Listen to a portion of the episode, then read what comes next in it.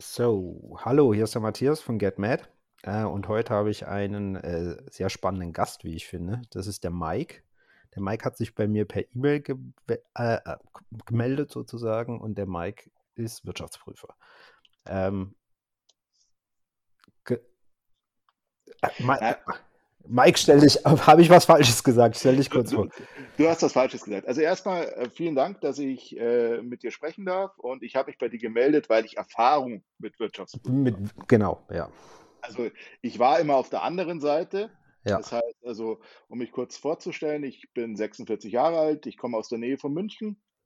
Ich bin seit über ja, 22, naja, mehr 25 Jahre im Rechnungswesen, bin Bilanzbuchhalter, bin auch Diplom-Betriebswirt, habe in dem Sinne, äh, war ich lange Zeit in dem Unternehmen, äh, mittelständischer Konzern, 27 Tochtergesellschaften weltweit, aufgekauft. Das habe ich ja in der E-Mail auch äh, angeteasert, mhm. mal darüber sprechen können, wie läuft denn so ein Verkaufsprozess ab. Ähm, bin dort zuständig gewesen, unter anderem für Steuer und für den Konzernabschluss, für die Zahlen, sowie für SAP-Einführungen. Das heißt eben auch, wie kommen denn so Zahlen zustande? Mhm. Und da hatte ich mal gedacht, nachdem es ja im Endeffekt bei der Bewertung von Aktien oder welche Aktie kaufe ich, geht ja jeder im Endeffekt auf diese berühmten Kennzahlen. Ja. Und ich glaube, die meisten haben nicht so viel Ahnung, wie sowas äh, zustande kommt. Ich kann es für einen nicht börsennotierten Konzern beschreiben. Mhm. Also praktisch, wie läuft so eine Wirtschaftsprüfung ab? Was gucken die? Wie groß ist so ein Team? Äh, was gibt es denn da so für Spezialitäten? Und ich habe ja auch mal äh, zwei Beispiele gebracht, wo man sagen kann, was ist denn interessant gerade in dem Bereich? Also das eine kann man jetzt mal anteasern, dass zum Beispiel SAP als allererstes mal einen von den nicht-Big Four wählt, um, sein, um als DAX-Konzern sein, äh, seinen Jahresabschluss zu prüfen. Und das zweite war ja mal am Beispiel der Vonovia, sich die Gewinn- und Verlustrechnung anschauen und mal feststellen, was da so klein und versteckt als Gewinnbestandteil mit ausgewiesen wird. Genau. Aber jetzt mal, um, um vorab kurz, eine für, für die Laien unter uns oder mich, oder ich, nein, vielleicht bin ich, doch, ich bin Laie. Eine Wirtschaftsprüfung ist für wen obligatorisch? Wer muss eine Wirtschaftsprüfung machen in Deutschland? Also im Endeffekt ist die Wirtschaftsprüfung obligatorisch, wenn du eine Aktiengesellschaft hast. Ab einer bestimmten Größe muss der Jahresabschluss geprüft werden. Und bei der AG ist es meines Erachtens eine Pflichtprüfung. Ähm, bei einer GmbH kannst du es machen, aber bei der AG ist es Pflicht. Ist es Pflicht. So, und diese Wirtschaftsprüfung, die kannst du natürlich nicht intern machen. Sprich, du kannst jetzt nicht einen deiner Controller oder so weiter dahinsetzen, der dann die Wirtschaftsprüfung macht, sondern du bist verpflichtet, diese extern zu machen, ne? Genauso ist es. Im Endeffekt geht es darum, die Aktiengesellschaft an sich zeichnet sich ja dadurch aus, dass nur das Kapital haftet. Mhm. Und äh, jetzt hast du natürlich verschiedene Stakeholder, die Interesse haben an so einem Unternehmen. Jetzt Und eine Aktiengesellschaft. Mike, ah, jetzt ist er wieder da. Mike, du warst ganz kurz weg. Ja. Entschuldigung. Also eine Aktiengesellschaft ist im Endeffekt, äh, ja, haftet ja nur mit dem mhm. Kapital, was sie hat. Und es gibt verschiedene Interessengruppen, die, einen, die einfach ein bekundetes Interesse haben oder Einsicht haben wollen, wie ist denn gerade der Stand der Aktiengesellschaft? Kann die eigentlich alles bedienen? Das sind einerseits die Leute, die die Ausschüttung bekommen, also wir als Aktionäre, das mhm. sind die Lieferanten, das sind die Kunden, das sind aber auch sicherlich die eigenen Mitarbeiter, die wissen wollen, wie sicher ist der Arbeitsplatz und die Banken, die natürlich äh, solche Aktiengesellschaften auch zum Großteil mitfinanzieren. Genau. Und man sagt halt, äh, früher war eine Aktiengesellschaft eine große Kapitalsammelstelle, wenn man sich anschaut, woher es historisch kommt, äh, die großen Kanäle, die da gebaut worden sind. Also hat man gesagt, dieses Rechenwerk muss einmal unabhängig geprüft werden. Und was einem immer auffällt, der normale Mitarbeiter kann nicht unterscheiden zwischen einem Wirtschaftsprüfer, den das Unternehmen beauftragt, und dem Finanzamtsprüfer, der nur alle vier Jahre kommt. Für die ist Prüfer gleich Prüfer. Und mhm. Prüfer ist immer äh, mit einem gewissen Negativum belegt.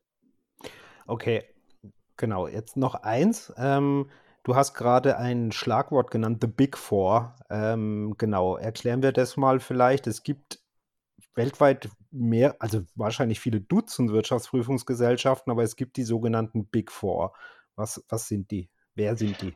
Das sind die größten vier Prüfungsgesellschaften, die es gibt. Die nennt man Big Four, äh, weil sie einfach von den Mitarbeitern am größten sind, weil sie auch die größten Mandate haben. Also ganz klassisch ist es so, wenn wir in die jetzige Jahresabschlusssaison gehen, werden alle DAX-Konzerne noch von einem der Big Four geprüft. Das ist also namentlich KPMG, Ernst Young und die anderen zwei, die man auch so kennt.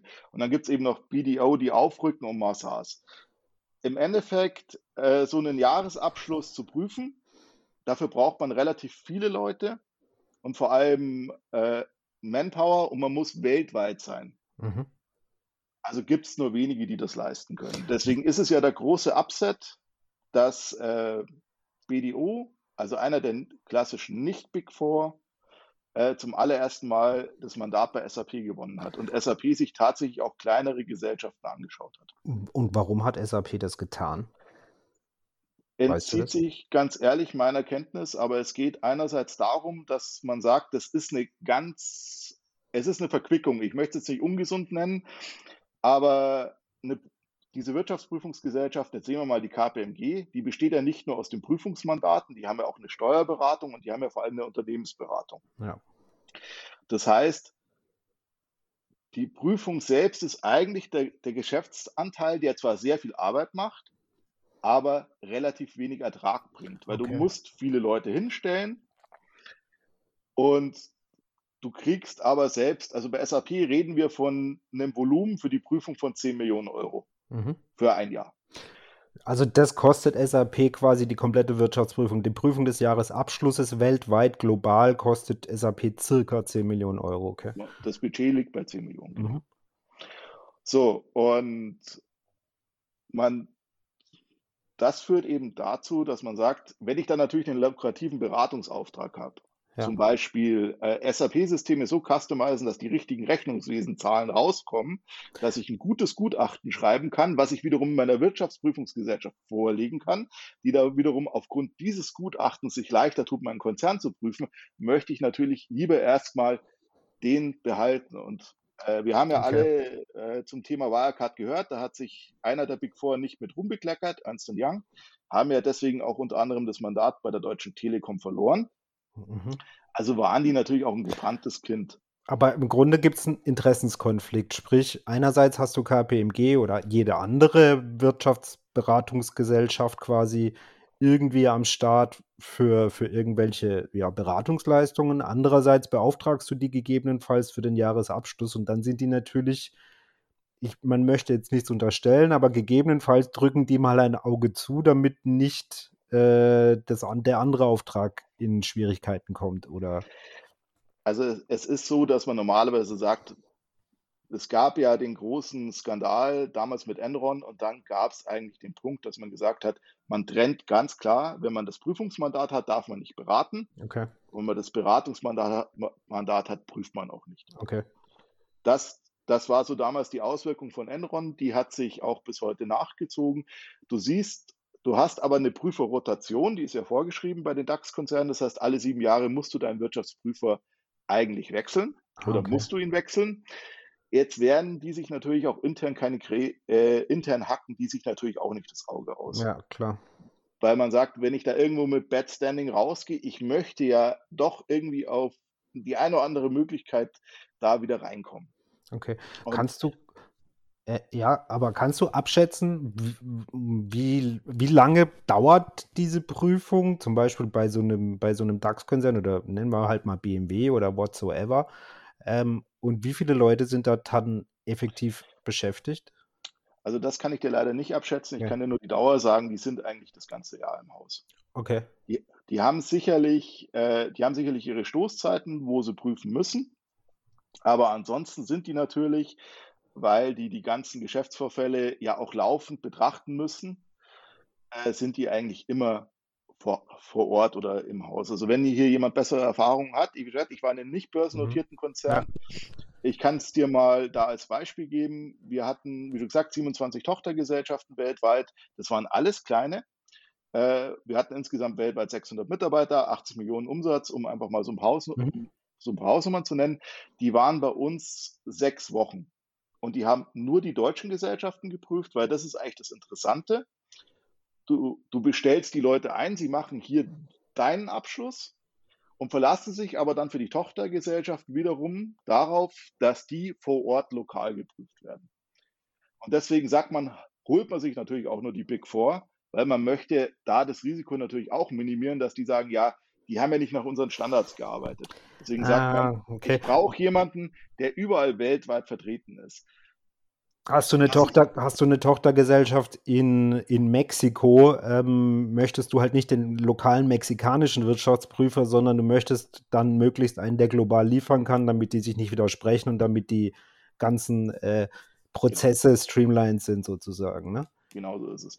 Und im Endeffekt, wenn du im Konzernabschluss sitzt, ich habe sehr lange gemacht, du bist immer der Letzte in der Nahrungskette. Das heißt, mhm. bei dir läuft alles zusammen und alles, was sich vorab verzögert, führt bei dir dann im Endeffekt zu Nachtschichten. Okay. Wie, aber wie, wie, was prüft so ein Wirtschaftsprüfer effektiv? Also ich bin jetzt, ich komme das erste Mal in einen Konzern rein, ich habe ein neues Mandat oder ich komme auch vielleicht in die GmbH oder wo auch immer das erste Mal rein. Wie fangen die an? Was machen die? Also die fangen erstmal damit an, die wollen das Geschäftsmodell verstehen. Okay. So, und das ist einfach auch wichtig, wenn du, wenn wir uns jetzt ein Unternehmen anschauen, dass du als allererstes mal verstehst, was kaufe ich da? Kaufe ich da jetzt eine Holding, mhm. die diverseste Tochtergesellschaften hat? Oder kaufe ich zum Beispiel ein produzierendes Unternehmen, was von hier aus weltweit die Ware verteilt? Mhm. Also in Deutschland wirst du meistens nur noch Holdings finden, weil alles natürlich in einzelne Tochtergesellschaften ausgelagert ist. Also zum Beispiel VW. Äh, klar, die fertigen hier, und die fertigen natürlich auch in Mexiko. Das heißt, die wollen erstmal verstehen, was ist euer Geschäftsmodell? Was macht ihr? Was verkauft ihr? Wie bildet ihr das ab? Was sind eure klassischen Risiken, die ihr habt? Ist ja auch wie bei uns, wenn man, wenn man so ein Unternehmen analysiert. Als Beispiel nehmen wir jetzt mal einen, wiederum einen Automobilbauer. Äh, was sind dem seine Risiken? Der hat natürlich das Preiserhöhungsrisiko der Materialien, dass er seine Prozesse im Griff hat. Wenn du jetzt äh, zum Beispiel etwas hast wie ein Pharmaunternehmen, geht es um Patente, mhm. Forschungskosten, Rechtsstreitigkeiten. Die versuchen ein Gesamtbild zu machen und für sich festzustellen, okay, wo sind denn die Punkte, wo wir hinschauen müssen? Jetzt war ich in einem Mittelständler, der äh, technische Geräte hergestellt hat, die kamen bei uns rein. Wir haben komplett in Deutschland noch produziert. Das heißt, die haben sich die größten Bilanzpositionen angeschaut und haben gesagt, das meiste Risiko liegt im Lager und äh, in Rechtsstreitigkeiten für Patentverletzungen. Okay. Da sind sie dann wirklich rein. Da haben sie auch geschaut. Und wenn du Tochtergesellschaften hast, sind die noch werthaltig. Okay. Was heißt, das Risiko liegt im Lager? Also sprich, dass die, die, die Dinge, die ihr in der Lagerhaltung bevorratet, gegebenenfalls Wert verlieren oder also die Materialien, okay. Genau. Sind, sind die Materialien werthaltig? Sind die Halb- und Fertigerzeugnisse richtig bewertet? Okay. Hast du vielleicht Sachen auf Lager, die sich seit fünf oder zehn Jahren nicht gedreht haben und hast sie nicht abgeschrieben? Also wiederum so ein Beispiel, auch da muss ein Wirtschaftsprüfer unterscheiden können. Ah, okay, also im Grunde, du oder ein interner Controller bei euch bewertet, sagen wir, eine Lagerposition einer, einer sagen wir, Metallwaren mit einer Million Euro ähm, seit Jahren. Aber die liegen bei euch im Lager und der Wirtschaftsprüfer kommt und sagt, der Marktwert für das Zeug ist höchstens noch 200.000 Euro. Dann habt ihr quasi, dann wird der Wirtschaftsprüfer sagen, das können wir so nicht in, in die Bilanz übernehmen. Genau so okay. ist es. Mhm. Und interessant wird sowas zum Beispiel, wenn du viele Vertriebsgesellschaften hast, die klein sind, äh, da wo dann der Geschäftsführer selbst, der hängt natürlich auch an diesen Zahlen. Und wenn du dort hingehst und sagst, du schreibst dem zum Beispiel äh, sein Lager für seine Vorräte ab, verliert der plötzlich vielleicht wirklich bares Geld, was ihm als Bonus fehlt. Okay. Deswegen sind das so die Punkte. Und worauf okay. jeder Wirtschaftsprüfer eben seit den diversen Bilanzskandalen sehr viel Wert legt, ist der Umsatz richtig gelegt und ist der Umsatz richtig abgegrenzt. Was, was heißt Umsatz richtig gelegt? Ähm, ist jetzt zum Beispiel auch etwas, was ich jedem empfehlen würde, der sich ein Unternehmen anschaut, das er kauft. Verstehst du, wie die Firma Umsatz macht? Okay. Beispiel, McDonald's, ganz einfach. Du gehst hin, du bestellst deinen Burger, die geben dir den Burger, ab dem Moment hast du den Umsatz. Du kannst die 8 Euro voll einbuchen. Anderes Beispiel, du gehst, gehst in deinen Vodafone-Shop, machst einen Vertrag für 20 Euro, kriegst doch einen Router mit dazu. So, und der Vertrag läuft aber über 24 Monate. Das heißt, Wie? theoretisch, theoretisch hätten jetzt, also in meinen Worten hätten die jetzt 20 Euro im Monat, also die hätten eine, einen Umsatz theoretisch im Volumen von knapp 500 Euro. Allerdings fällt der über einen Zeitraum von 24 Monaten an. In meinem Verständnis müsste ich jetzt diesen Umsatz jeden Monat mit 20 Euro bewerten. Aber genau. gegebenenfalls habe ich auch die Möglichkeit, vorab gleich die 500 Euro zu bewerten. Je nachdem, wie ich äh, das bewerte oder wie ich das sehe. Da, da gibt es da gibt's zwischenzeitlich ganz, ganz klar harte Regeln dazu. Enron war ja der klassische Fall. Die haben ja damals ihr, die sind ja von dieser kleinen Firma zu dieser großen Firma gewachsen, weil die diese Geschäfte gleich mit diesem Markt-to-Market-Prinzip bewertet haben. Das Interessante ist halt, wenn du mehr Komponentenverträge hast. Das heißt, die 20 Euro, die du monatlich bezahlst, hm, die kannst du, die werden ja normalerweise abgebucht werden als Umsatz ja. gemacht. Wenn du jetzt aber da einen Router mit reingibst, sagt natürlich der Wirtschaftsprüfer, in diesen 20 Euro ist auch der Router beinhaltet. Sprich, den hast du kostenlos hergegeben, den können wir jetzt erstmal müssen, weil das ist quasi erstmal, äh, das drückt die Bilanz sozusagen, weil ich mu du musstest ja den Router kaufen und hast den quasi als Bonus dem Kunden gegeben. Genau so ist es. Also musst du von den 20 Euro einen gewissen Anteil für diesen Router runterrechnen ah, okay. und verteilst den dann so. Und das sind dann auch die Punkte, wo sich die Spreu vom Weizen trennt. Und ab dem Moment werden dann Geschäftsmodelle auch praktisch irgendwann mal undurchsichtig. Und das ist zum Beispiel etwas, worauf ich Wert lege, wenn ich meine Aktien aussuche. Jetzt bin ich aber erst seit einem Jahr am Aktienmarkt. Ich sage, ich möchte ein einfaches Geschäftsmodell, wo ich keine Risiken habe, dass mir irgendwann einer kommt und sagt, äh, ja, wir müssen den Umsatz jetzt rückwirkend über mehrere Jahre berichtigen, weil er zu hoch oder zu niedrig ausge ausgewiesen ist. Und dadurch, dass eben für die meisten Geschäftsführer an Umsatz meistens mindestens eine Gehaltskomponente hängt, wird dort gerne gedreht. Also dieses klassische, wirst du vielleicht mal erlebt haben, kannst du mir die Rechnung vielleicht noch am 31.12. schreiben, weil ich ein Budget habe, komme aber erst im Januar. Ja. Das ist zum Beispiel das, wo der, der Wirtschaftsprüfer, wenn er draufkommt, sagt, der Umsatz wird im Jahr 2020 rausgebucht und kommt, in, kommt ins Jahr 2021 rein. Okay, also da, sind wieder, wieder, also da sind ja Dinge, die sich entgegenlaufen. Der Geschäftsführer oder der Mensch, der einen variablen Gehaltsanteil hat, der am Umsatz zum Beispiel hängt, hat ein Interesse, sehr schnell sehr hohen Umsatz zu machen, auch wenn die Umsätze vielleicht erst in Zukunft anfallen oder versus das die rechtliche Komponente und der Wirtschaftsprüfer, der natürlich das möglichst sauber in die Monate oder in die Jahre gebucht haben möchte und nicht, äh, ja, okay. Und dann ist, bist du natürlich als Geschäftsführer äh, tendenziell eher dabei, höhere Dinge auszuweisen oder höhere Umsätze zu haben, höhere Bewertungen zu machen. Und der Wirtschaftsprüfer sollte dir dann eigentlich auf die Finger klopfen und sagen, nee, so geht das nicht. Genau. Und genauso das gleiche System hast du eigentlich mit Risiken. Äh, klassisch kennt jeder Rechtsanwaltsrückstellung. Mhm. Du hast ein Patent verletzt. Ich meine, da hat sich Apple drüber mehrere Jahre ja bekriegt vor Gericht. Ja. Und das muss halt rein, weil das mindert dir im Endeffekt deinen Ertrag. Dass diese Kosten richtig drin sind, dass sie richtig bewertet sind und dass sie auch rechtzeitig drin sind. Also das ist ja dieses Beispiel, was mit der Allianz gerade gelaufen ist, da wo sich der Herr Bete hinstellt und sagt, ja, an dem Sonntag, ja, hm, wir, also da äh, also wir können es noch nicht bewerten. Und das ist da, so jeder genau, Buchhalter also hat es. Vielleicht kurz, vielleicht kurz zur Erklärung, die Allianz hat äh, eine Klage anhängig in den USA, ne, soweit ich das verstanden habe. Und der Klagewert, äh, der ist nur nicht, glaube ich, ganz raus, aber das ist dreistellige Millionenbeträge. Und soweit ich das jetzt an meiner Laiensicht verstehe, wenn du so eine Klage anhängig hast, die nicht entschieden ist, musst du als AG eine Rückstellung bilden um diese, auch solltest du nicht diese, diese, diese, diese, diese Strafe zahlen müssen, musst du erstmal in der Bilanz quasi eine Rückstellung bilden, was natürlich deinen Umsatz oder auch deinen Gewinn vor allem mindert. Ne? Mhm, genau. Hast du, hast du jetzt eigentlich wirklich perfekt ausgedrückt. Man muss es jetzt hier bei dem Allianzfall, kann man es noch ein bisschen verfeinern. Der Herr Bete stellt sich hin, sagt an einem Sonntag, hm, da könnte man Risiko haben.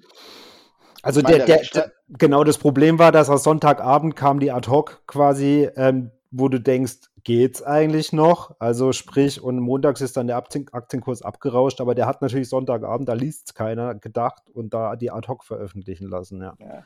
Er hat er hat sogar noch besser gemacht, weil Gesetze sind eigentlich im Endeffekt eine, eine klassische Juristerei. Also wie ja. wenn du ein Programm schreibst, es müssen verschiedene Bedingungen erfüllt sein in deiner, in deiner Wenn-Dann-Funktion und dann löst es aus.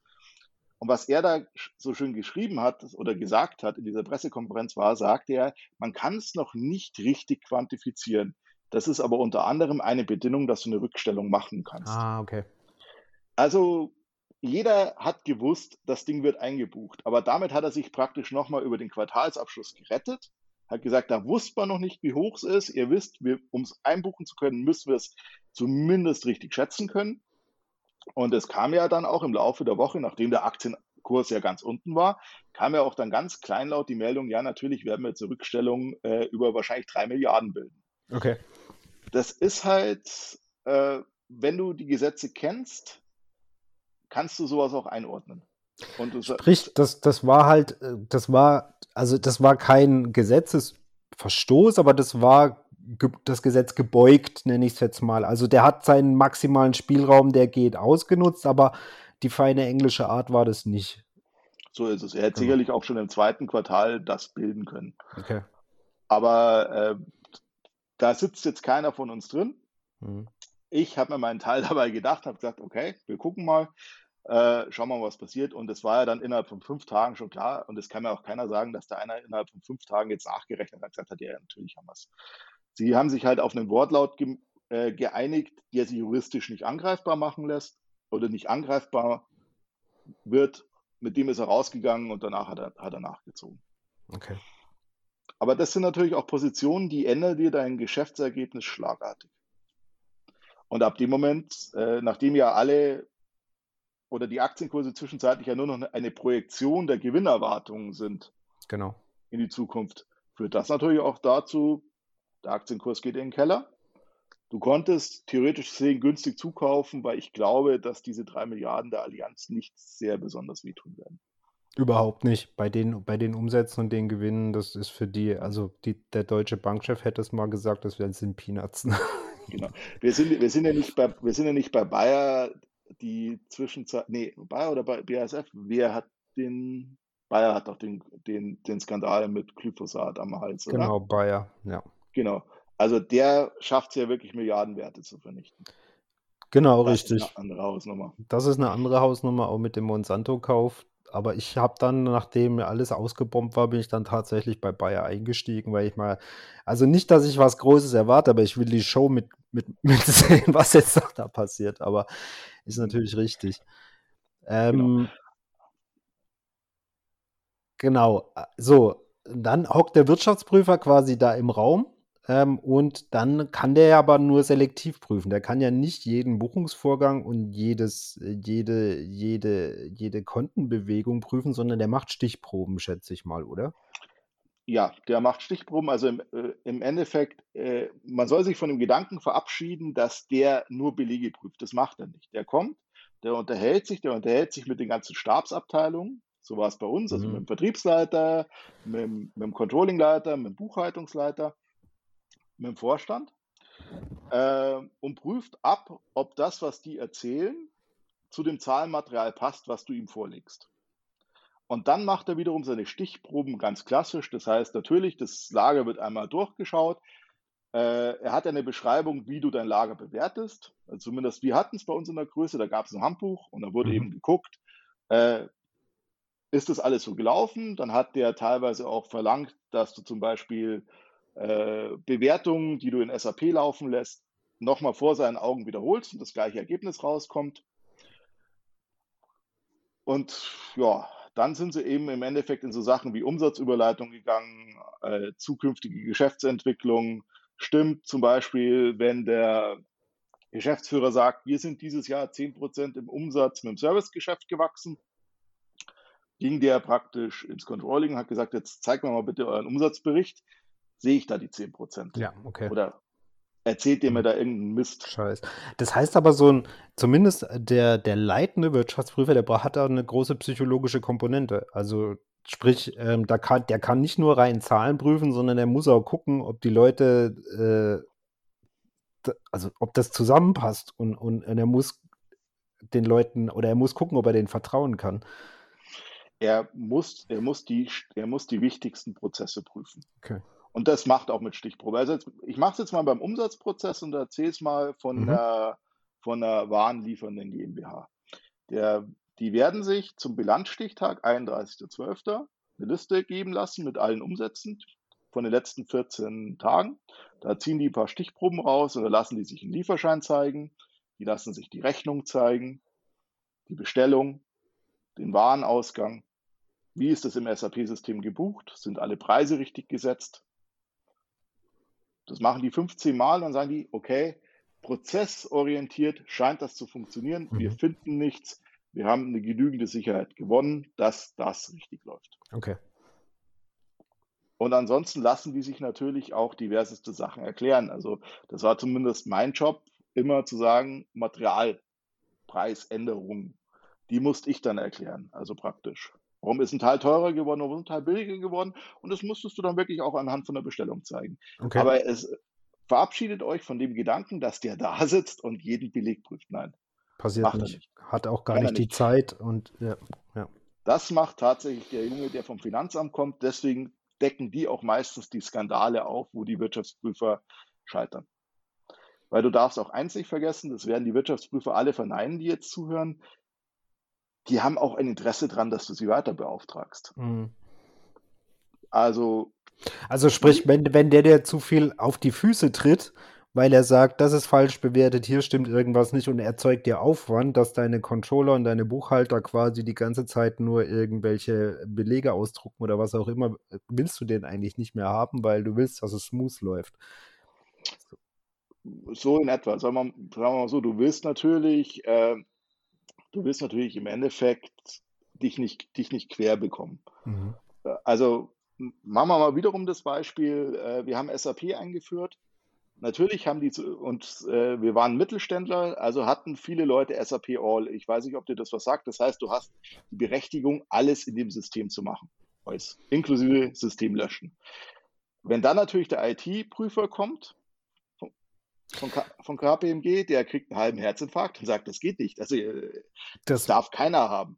Genau, also diese rechte Rollen muss man dazu sagen, das, das wurde auch verschärft, soweit ich weiß, in den letzten Jahren, also mit Freigabeprozessen und so weiter. Es gibt, es darf in so einem System keinen Administrator geben, der überall eingreifen kann, sondern ähm, wie soll man das beschreiben? Der Typ, der im Wareneingang sitzt, kann die Ware verbuchen, aber nicht die Rechnung freigeben sozusagen, sondern die Rechnung freigeben, äh, sprich, dass die bezahlt wird, wenn die Ware da ist, muss dann wieder eine andere Person machen, etc., damit das, sonst könnte der Typ ja quasi, keine Ahnung, Zeugs an sich selber schicken und sich selber Geld überweisen und keiner würde es in einem großen Konzern mitkriegen, ne? Genau, deswegen bei großen Konzernen funktioniert das. Wenn du jetzt natürlich einen kleinen Mittelständler hast, in der Größe, wo ich gearbeitet habe, die ja vor allem das Rückgrat der ja. deutschen Wirtschaft sind, ja. äh, da, da wird es immer drei, vier Leute geben, die komplett eingreifen können, weil du einfach auch Leute hast, die das System nicht bedienen können. Okay. Das ist so. Und das ist zum Beispiel auch ein Punkt, da wo ich sagen würde, wenn ich mir ein Unternehmen anschaue, oder was ich zum Beispiel in einem Bericht eines Wirtschaftsprüfers sehen wollen würde, wäre, wie beurteilt er die Systeme und die Systeme mal auflisten. Also sprich, der Wirtschaftsprüfer schaut sich die IT-Landschaft, also zumindest für die, das, das, das, das ERP quasi an ähm, ja. und prüft, ob das technisch äh, und auch administrativ auf einem soliden Stand ist, sage ich mal. Genau. Okay. Das, wird, das wird auch an den Vorstand berichtet. Mhm. Das kriegst du aber als Aktionär selten mit. Ja, und das finde ich, das ist, weil äh, es gibt immer die Illusion, Buchhalter machen die Zahlen. Das stimmt nicht. äh, durch die Digitalisierung, die Zahlen werden über die Systeme gemacht und über die Leute, die die Systeme pflegen. Das heißt, Umsatz wird generiert durch diejenige, die die Rechnung schreibt, die den ja. Auftrag eingibt, daraus eine Rechnung macht, packt, genauso der Warenausgang. So. Und deswegen bin ich der Meinung, das wäre für mich zum Beispiel eine Pflichtangabe, dass man sagt, erstens, welche Systeme werden genutzt? Und jetzt kommen wir mal kurz zur Wirecard. Äh, wie viel Prozent des Konzernumsatzes laufen eigentlich über ein System? Wenn man das Buch Bad Company nimmt, äh, was geschrieben wurde, das ist ein sehr, sehr amüsant, aber wenn man da, da wird, fällt ein einziger Satz, nämlich dass mehr als 50 Prozent der Umsätze der Wirecard AG nicht über firmeninterne Systeme gelaufen ist. Und da, da würde ich schon sagen, das ist für einen DAX-Konzern, wenn diese Aussage stimmt, sie kommt aus einem mhm. Buch, das heißt, sie ist nicht belegt, aber wenn diese Aussage stimmt, muss ich sagen, das ist für mich ein No-Go. Da würde ich nie investieren. Was heißt, sie sind nicht über interne Systeme gelaufen? Wie kommen diese Umsätze dann in das Controlling, Rechnungswesen, das Berichtswesen, wie kommen die dann da rein? Äh, über Excel, würde ich sagen. Über Excel. Über Excel. Also sprich, da schreibt einer so nach dem Motto, hm, du buch mir mal da kurz eine Milliarde dazu, weil die haben wir jetzt in, in Hottentottenland gemacht. Äh, beweisen kann ich dir es nicht, aber ich bin dein Chef, oder wie? So ungefähr. Ja, okay. würde also ich würde diese Möglichkeit beim DAX-Konzern eher ausschließen, aber beim MDAX-Konzern, ich weiß nicht, ob die komplett durchgegangen sind, weil du darfst okay. ja eins nicht vergessen, kommst selbst, du kommst ja selbst aus dem IT-Bereich, die Systeme sind sehr komplex zu bedienen zwischenzeitlich. Ja. Und sie, und sie müssen natürlich auch auf Länderspezifika eingerichtet werden. Also wer mal in Brasilien eine Rechnung geschrieben hat, da wo allein vier Steuersätze draufstehen, weiß, was das heißt. Mhm. Was passiert? Das heißt, irgendwann suchst du dir da mal eine lokale Anwendung, weil das SAP zu pflegen, äh, dafür brauchst du halt eine gewisse Größe. Ja, und dann hast du eine lokale Anwendung. Hm? Und äh, da gibt es meistens keine Datenschnittstelle, über die du importieren kannst, also wird ein Excel-Package gefüllt. Dieses Excel-Package prüft dann vielleicht noch ein Wirtschaftsprüfer, der schaut da drüber. Da musst du dich dann darauf verlassen, dass dem seine Stichproben passen. Okay. Und aber dies, äh, und diese Zahlen werden dann werden dann aber quasi ins deutsche oder in das Master-System importiert. Sprich, da wird im Grunde eine CSV oder ein Excel importiert und dann da, da hinzugefügt. Und also ich kann es dir, dir beschreiben, wie es bei mir war. Mhm. Wir hatten viele kleine Vertriebsgesellschaften, die haben ein Excel-Package gefüllt. Und ich habe das Ganze sogar händisch in ein Excel eingetragen. Und okay. ein armer Wirtschaftsprüfer, der im ersten Jahr war, hat dann von mir eine DIN A3-Seite in Schriftgröße 60 bekommen und hat sich jedes Excel-Package genommen und hat geguckt, ob ich alles richtig eingesetzt hatte. Ja, aber du, der kann ja auch nur gucken, ob du richtig einsetzt, dass das quasi, also ich meine, du musst dich ja auf die Zahlen verlassen, die du dann aus Brasilien oder wo auch immer bekommen hast. Also das muss ja nicht stimmen. Sprich, die können dir ein Excel schicken, das total, also der prüft ja, also die. Ja. Doch, die haben einen Wirtschaftsprüfer vor Ort, der prüfen okay. muss. So. Und das ist für mich zum Beispiel auch eine Information, die jetzt zum Beispiel im Jahresabschluss fehlt. Da sollte Stellung dazu genommen werden, wenn du jetzt so eine Holding hast von mit 70 Gesellschaften, wie viele sind durch ein Full-Scope-Review gegangen, das heißt eine Wirtschaftsprüfung im klassischen Sinne? Mhm. Wie viele haben vielleicht nur einen Desktop-Review gekriegt? Weil kleine Gesellschaft, 10, 15 Leute, da fährt keiner das komplette Programm, sondern da ist halt mal eine Woche lang Wirtschaftsprüfer da und hakt ein paar Zahlen ab. Und äh, wie viele hat man vielleicht überhaupt kein Review gemacht, weil okay. sie so klein sind? Aber im Grunde muss der deutsche Wirtschafts, nehmen wir jetzt wieder an, die, die Firma ist Hauptsitz in Deutschland und macht jetzt 30 Prozent ihrer Umsätze im nicht-europäischen Ausland, sage ich mal. Der muss sich aber, der deutsche Wirtschaftsprüfer muss sich darauf verlassen, dass, dass die Zahlen aus allen Ländern im Grunde stimmen. Oder prüft der jetzt, also prüft der auch brasilianische Zahlen? Nee. Nein. Der kriegt im Normalfall kriegt der, kriegt der ein Package. Ja. Das Package hat der Wirtschaftsprüfer unterschrieben. Jetzt machen wir mal den Beispiel eines DAX-Konzerns. Da ist es natürlich so, wenn der KPMG prüft, kannst du davon ausgehen, dass da wirklich jede Gesellschaft von KPMG geprüft wird. Okay. Und damit haben die natürlich auch interne Standards, an die, sich, an die die sich halten. Aber ja, der, der hier oben in Deutschland sitzt, muss sich im Notfall darauf verlassen, dass der in äh, Brasilien richtig ja. geprüft hat. Und das ist ja zum Beispiel auch die Sache, die der Wirecard auf die Füße gefallen ist. Da ist bestimmt kein deutscher Wirtschaftsprüfer runtergeflogen, hat geguckt, ob die 1,9 Milliarden auf den Philippinen liegen, sondern da saß dann wahrscheinlich ein philippinischer Wirtschaftsprüfer, der sich das angeschaut hat. Und ja. wenn du jetzt natürlich weißt, wie in manchen Ländern manches gehandhabt wird, ich bleibe dabei. Für mich wird in einem veröffentlichten Konzernabschluss zu wenig dazu über die Prüfungsmethoden geschrieben. Mhm, okay. Das ist auch ein Punkt, den ich einfordern würde, den die aber nie, nie reinschreiben würden. Gibt es da auch qualitative Länderunterschiede bei so einer Prüfung? Also wenn ich jetzt nicht bei dem Big Four bin, ist es zum Beispiel bekannt, dass zum Beispiel, nehmen wir jetzt einfach mal ein afrikanischer, nichts gegen afrikanische Länder, aber dass die Qualität vielleicht nicht so hoch ist oder die an. Also ich höre immer, es gibt äh, die, dass die Wirtschaftsprüfung in den USA sehr strikt ist und sehr extrem und da die machen überhaupt keinen, die verstehen überhaupt keinen Spaß, während sie scheinbar in Europa etwas laxer gehandhabt wird. Ist das so oder ist das nur ein Eindruck, den ich habe? Das ist so ein Eindruck, den du hast und der vor allem sehr viel verkauft wird. Okay. Ich glaube, dass sowohl Europa als auch USA sehr strikt gehandhabt wird. Äh, Südamerika, hm, Okay. Da wäre ich dann schon eher vorsichtig. Da hätte ich schon gern ein Full-Scope-Review. Mhm. Afrika äh, haben, haben wir keine Tochtergesellschaft gehabt. Okay. China, äh, weißt du selbst als Aktionär, die müssen ja sowieso fast gar nichts veröffentlichen. Ja, nee, das ist und China. du darfst ja. Und du darfst einen wichtigen Punkt nicht vergessen. Du hast dort unten jemand sitzen und der macht nach seinen lokalen Vorschriften den Abschluss. Und dann muss dieser Abschluss in sage jetzt mal, IFRS übersetzt werden. Jetzt hast du, jetzt hast du ein Stichwort genannt. Ich habe einen Kumpel, der ist Controller und es gibt, äh, ich habe überhaupt keine Ahnung, aber es gibt IFRS als ja. Wirtschaftsprüfungsstandard, soweit ich, oder als, als, als Buchungsstandard oder ja, und es gibt ja. zum Beispiel auch noch US GAAP, glaube ich. Ja. Äh, kannst du kurz dazu was sagen? Also US GAAP ist das, es sind praktisch, also du kennst hier das HGB, irgendwann mal gehabt mit den Rechnungslegungsnormen. Genau.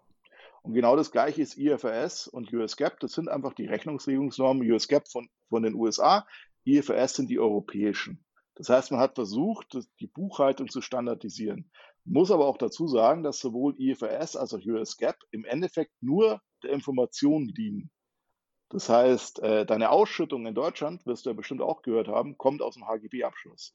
Der kann aber doch ein bisschen abweichen von dem IFRS-Abschluss. Okay. Man hat es jetzt über das, über, über das HGB Erneuerungsgesetz versucht, einigermaßen äh, anzugleichen, aber natürlich kann man gewisse Dinge nicht eins zu eins übersetzen. Aber das ist der Unterschied. US GAAP ist das, nachdem du, wenn du ein amerikanischer Börsenkonzern bist, bilanzieren musst und IFRS ist das, was eben ein europäischer Konzern, der am Kapitalmarkt gelistet ist oder Anleihen begibt, in dem Sinne also als Rechnungslegungsnorm nehmen muss. Es ist quasi eine Normungs- und Regelvorschrift, die du äh, als Konzern zu erfüllen hast und die weichen wahrscheinlich halt teilweise ein bisschen voneinander ab, wobei sie grundsätzlich nichts unterschiedlich, also es gibt äh, da einfach ein paar Punkte. Also es gibt Konvergenz, es gab ein Konvergenzprojekt, das war damals ganz groß, man hat sich relativ angenähert, aber es gibt natürlich gewisse Dinge, sage ich mal, da wo sich beide Systeme noch unterscheiden. Okay. Aber die sind eher marginal. Also du kannst beides vergleichen.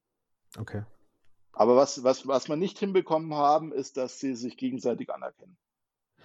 Das okay. war ja zum Beispiel einer der Gründe, warum Daimler sich aus der, äh, von der New York Stock Exchange zurückgezogen hat, weil sie gesagt haben, sie wollten eben nicht die, die Kosten für, die, für einen US GAAP-Abschluss und dessen Prüfung und einen IFRS-Abschluss und dessen Prüfung weil dafür äh, die Kapitalbeschaffung dann auch anscheinend in Europa gut genug funktioniert hat. Okay.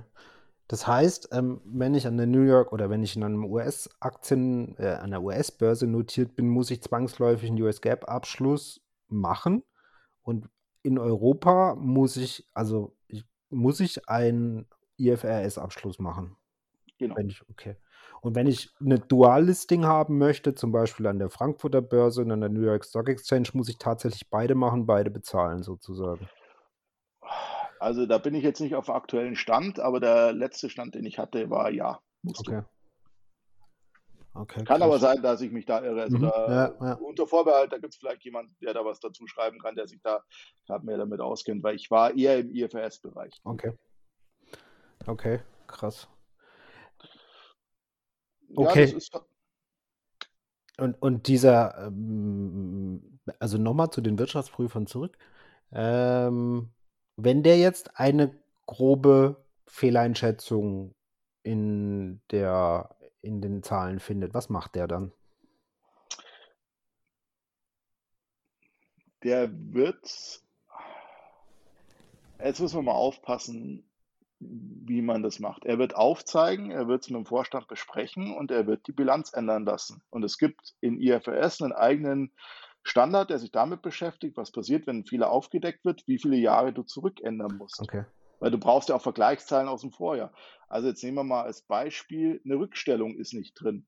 Also die Allianz hätte jetzt, zu mir sicherlich Unrecht, jetzt nehmen wir, wir nehmen einen großen deutschen Versicherungskonzern, der die Allianz, äh, ja, der diese Rückstellung hätte bilden müssen, schon im Jahr 2020, weil dort alles rechtlich vorgelegen ist. Er hat es aber nicht gemacht. Okay. Und das kommt raus dann kann er nicht nur sagen, ja gut, Bill ist halt 221 und die 220er Zahlen passe ich nicht an, sondern nein, er muss auch die 220er Zahlen anpassen und wenn es blöd läuft, auch noch die 219er Zahlen.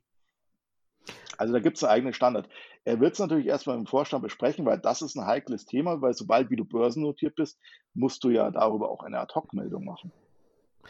Okay, aber dann mache ich quasi, dann, dann kann ich, dann muss ich zum Beispiel zwei Jahre zurückgehen und die Bilanz dort berichtigen. Genau. Was hat es eine, was für eine Konsequenz hat es, wenn ich eine zwei Jahre alte Bilanz ändere? Mal die Konsequenz ist, dass sich deine Gewinnzahlen ändern. Jetzt äh, denkt jeder, mein Gott, dann haben sie halt ein bisschen weniger Gewinn gemacht.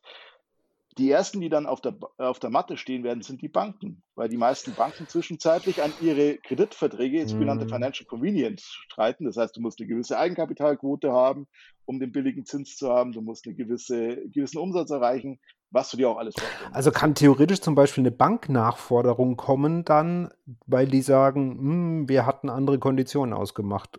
Ah, genau so okay. Genau so ist es.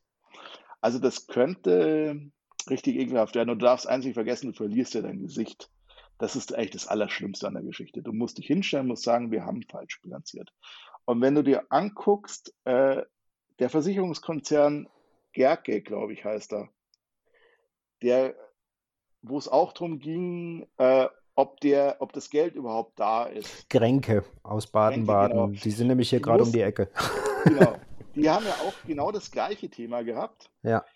Äh, die konnten das zwar widerlegen, mussten aber doch relativ kleinlaut zugeben, äh, dass die Bilanzierung der Tochtergesellschaften wohl nicht so richtig war und eigentlich Tochtergesellschaften, die sie nicht in der Bilanz hatten, in der Konzernbilanz eigentlich reingehört hätten.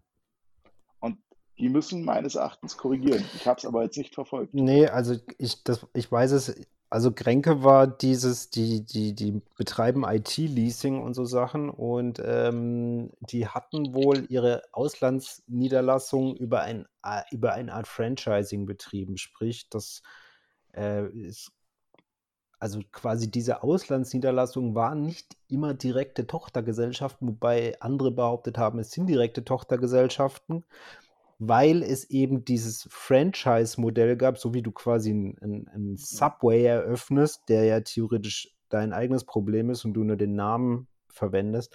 Aber da gab es dann äh, widersprüchliche, ja, oder unterschiedliche Ansichten, wie das zu bewerten ist. Und das hat zu diesem Problem geführt, dass theoretisch Tochtergesellschaften eben entweder in der Bilanz waren oder nicht in der Bilanz waren. Und deshalb kam Kränke in in Probleme und hat Shortseller auf sich gezogen, also den gleichen Shortseller, der Wirecard äh, geschortet hat. Darf ich dir eine Frage stellen? Ja. Was hat das denn für einen Grund oder warum ist es denn gut, dass so eine Tochtergesellschaft nicht in der Konzernbilanz ist? Naja, wenn sie scheiße ist äh, oder, oder Geld äh, verbrennt oder ähm, große Anlaufverluste hat. Also ich habe angenommen, ich hätte jetzt in Spanien ganz neu gegründet, brauche ich erst Kunden und muss das alles aufbauen, dann wird mich das über mehrere Millionen Euro über viele Jahre kosten und die will ich am liebsten nicht in meiner Bilanz stehen haben, weil die ja meinen Gewinn äh, kaputt machen sozusagen. Und die sollen ja ist mir egal, wo die stehen, würde ich jetzt mal sagen. Es gibt noch einen relativ interessanten zweiten Punkt. Das ist nämlich, äh, in einer Konzernbilanz zeichnet sich dadurch aus, dass du äh, Forderungen und Verbindlichkeiten und auch Umsätze mit Tochtergesellschaften eliminierst. Weil die interessieren ja nicht, was du, was eine Siemens Deutschland an eine Siemens USA verkauft, die dann wiederum an den Endkunden verkaufen. Der Umsatz zwischen Siemens Deutschland mhm. und Siemens USA wird raus und man zeigt in der Konzernbilanz nur den externen Umsatz mit einem Dritten. Mhm.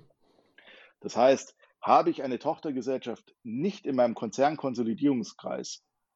Und ich verschiebe, kann ich, ver, verschiebe kann, ich, kann ich mit dem Umsätze zeigen, ah, okay. die sonst nicht zeigen kann. Sprich, ich kann, ich kann irgendwelche Dinge an diese Konzerngesellschaft, die ich da drin nicht habe, verkaufen und sie als meinen Umsatz ausweisen, während die dort in Spanien auf Halde liegen und verschimmeln sozusagen. Und genau so ist es. Also, wen das interessiert, es gibt auf YouTube einen sensationellen Dokumentarfilm, leider auf Englisch, Enron, The Smartest Guys in the Room. Habe ich gesehen. da geht es nämlich genau darum, dass die die Möglichkeit finden, mit 95% Enron-Kapital und 5% Eigenkapital die Gesellschaft nicht in den Konzernkreis aufzunehmen. Und bei, die, bei diesem IT-Leasing-Unternehmen war es eben auch so, Dort waren es, glaube ich, äh, waren es Beziehungen, äh, irgendwie Ehefrau oder, oder Partnerin des Geschäftsführers. Mhm. Man hat gesagt, da war dann der Einfluss schon so groß, dass die Gesellschaft eigentlich reingehört hätte. Und wie schon gesagt, Umsätze sind das A und O und darauf gehen auch die meisten. Ja. Und das äh, ist zum Beispiel ein Faktor, der ganz, du hast es äh, erwähnt, ich will mal das kurz äh, ausgraben, Flowtex damals, ähm, mhm. weil die, die sind Luftlinie von mir zehn Kilometer weg, die ehemalige Zentrale von Flowtex. Und äh, Flowtex, um es mal kurz zu sagen, die hatten, äh, das ist 20 Jahre her circa, würde ich behaupten, das war einer der größten Wirtschaftsskandale in Deutschland, die haben Horizontalbohrsysteme ähm, betrieben und verliest oder vermietet. Und diese Dinger, da muss man den Boden nicht mehr aufreißen, sondern du hast so einen Horizontalbohrer, der das Loch da macht und dann schiebst du da ein Kabel da durch.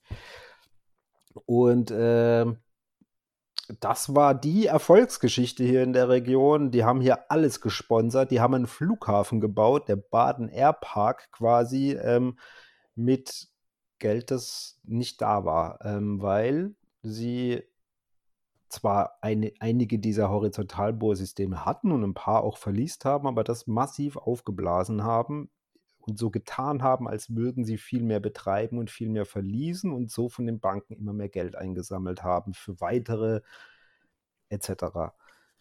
Ähm, und das ist so für mich der klassische Fall damals gewesen. dass das ist halt so explodiert, da sind diverse Banken hier in der Gegend äh, in, in, Probleme geraten. Ähm, und man hat sich halt gefragt, wie konnte es so weit kommen? Ähm, es ist, also der, der natürlich kenne ich den Skandal auch. War ja gerade zu der Zeit, wo ich gelernt habe oder gelehrt habe, also gelernt habe, dass ich praktisch meine Ausbildung gemacht habe.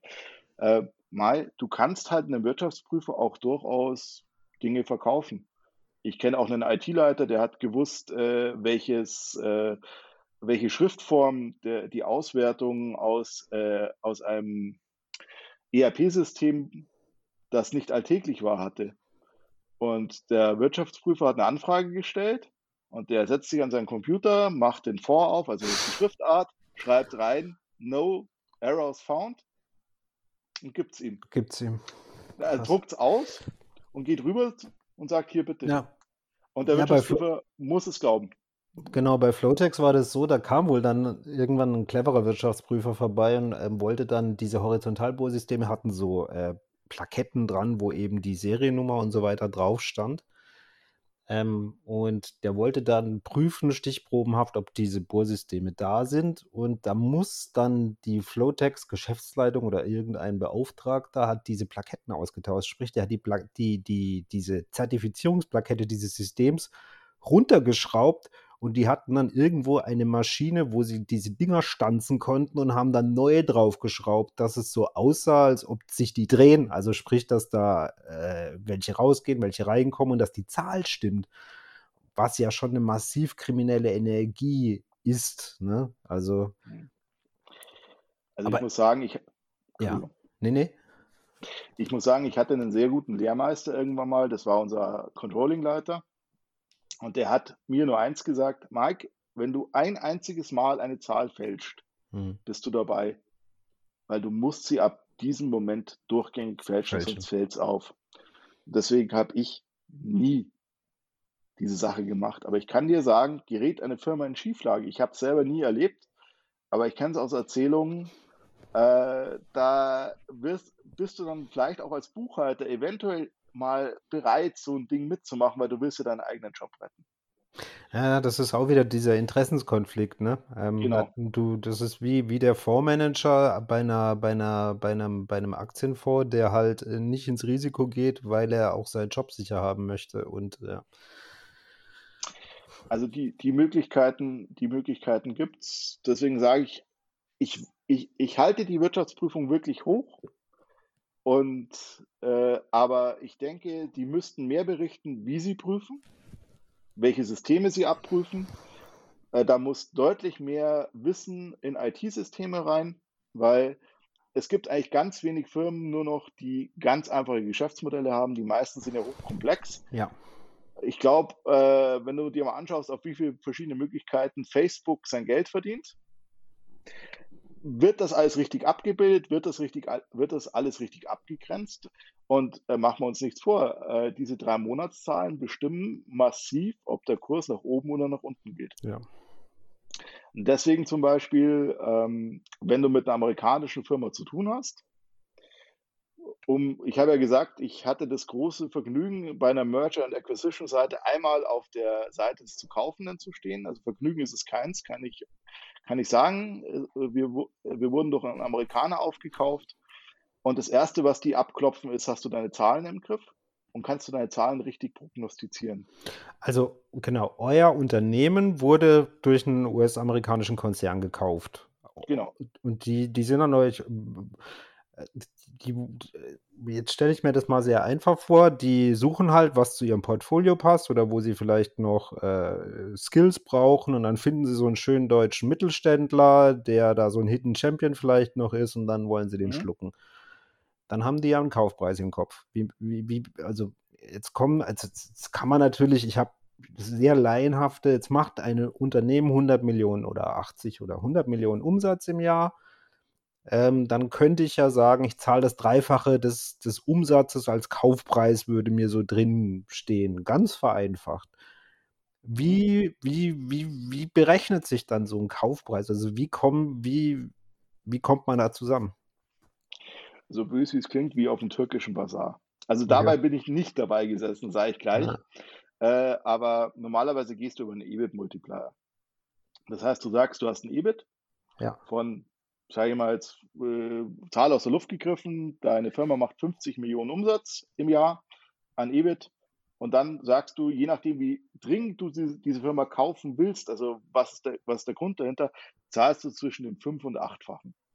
Also nochmal kurz zu den, zu den, die nicht, nicht wissen, was ein EBIT ist. EBIT ist äh, äh, quasi die, die, die Gewinne vor, äh, vor Steuern und vor weiteren äh, äh, Abschreibungen. Zinsen. Zinsen, Zinsen genau. Also, ja. Earnings before Interest and Taxes. Das, das, genau, EBIT, genau, ja. Okay, dann, jetzt habt ihr, jetzt haben wir ein EBIT von 10, ja, sagen wir 5 Millionen und dann wird ein Vielfaches des EBIT her, hergenommen. Und ein wie viel Vielfaches könnte man, wäre? Man sagt immer zwischen 5 und 10 okay. und der Rest ist Verhandlungssache. Mhm. Die Frage ist, was wollen sie kaufen? Also kaufst du einen Marktzugang, kaufst du eine Technologie, kaufst du Umsatz. Wenn du Umsatz kaufst, also du kaufst eine reine Vertriebsgesellschaft zum Beispiel, dann zahlst du, ist dein EBIT-Multiplier vielleicht nicht so hoch, als wenn du sagst, hm, ähm, ja, jetzt nehmen wir mal Daimler. Und Daimler sagt, ja gut, was würden wir denn jetzt dafür bezahlen, dass wir Tesla kaufen? Da reicht so ein EBIT-Multiplier von Überhaupt 10 nicht mehr aus. Ja, ja. Sondern, also auch wenn, wir unterstellen mal, Tesla wäre nicht an der Börse, ja. sondern du würdest deutlich mehr bezahlen, weil du möchtest an die Daten für das autonome Fahren ran. Und dann wird halt verhandelt. Du, in diesem Fall möchtest du quasi an den technologischen Vorsprung, den Tesla hat, und der kann teuer werden oder genau. unterschiedlich. Du kannst ja, du kannst an Kunden ran wollen, du kannst an Patente ran wollen. Es gibt ja diverse I Ideen oder ich glaube, Google hat ja mal Motorola gekauft, das haben sie wieder verkauft, weil sie halt hauptsächlich Bock auf die Patente hatten für, also US-Patentrecht und so weiter, die wollten halt quasi äh, ihre Kriegskasse füllen, ähm, falls sie verklagt werden, weil dann kannst du Patent gegen Patent quasi äh, verhandeln, ja. Okay. Genau. Krass. Oder jetzt nehmen wir mal eine Aktie, die ich habe, Kraft Heinz. Ja. Äh, die wollten zum Beispiel die Markennamen haben. Die wollten die Marken. Ja. Und die haben sie ja dann auch viel zu teuer gekauft und dann haben sie sie eben auch abschreiben müssen, weil die Gewinne mit diesen Marken nicht erreicht werden konnten. Ja, ja. Äh, oder guck dir die Fresenius-Bilanz an. Äh, da wo auch wahnsinnig viel Goodwill in der Bilanz steht. Das heißt, Geld, also man muss es mal erklären.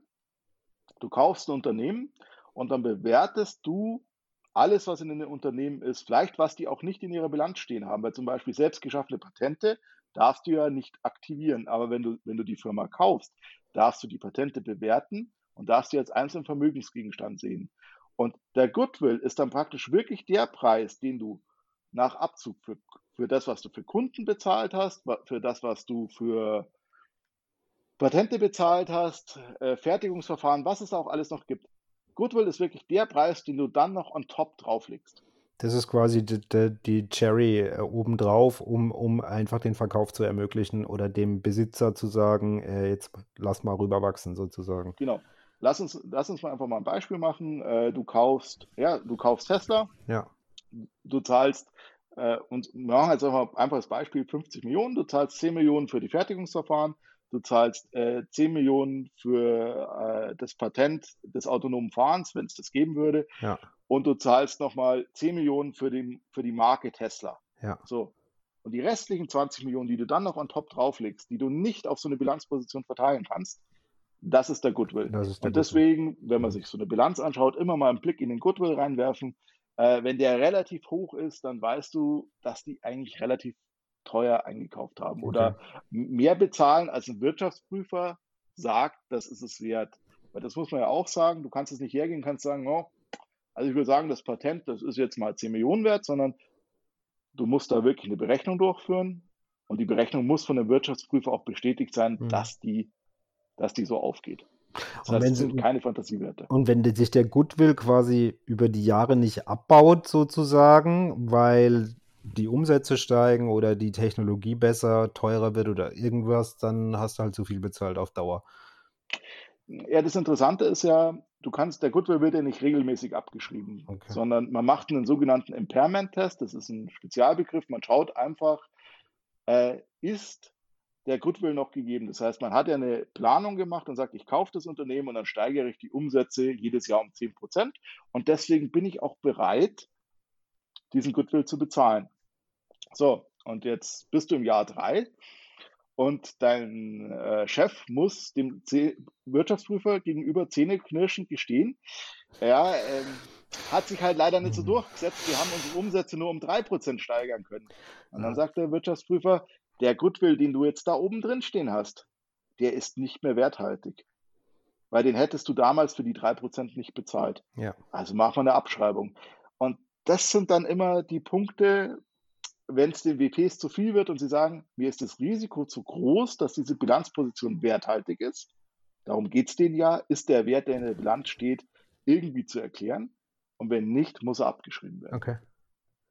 Und dann rumpelt du weißt es ja selbst, wenn es Goodwill-Abschreibung gibt, dann rumpelt es immer gleich richtig im Karton, weil das nutzt man dann einmal da Tabula Rasa zu machen. Da macht man dann quasi alles mit, also alles, was, was vielleicht auch noch nicht ganz koscher ist in der Bilanz und dann wird es quasi, ja, okay.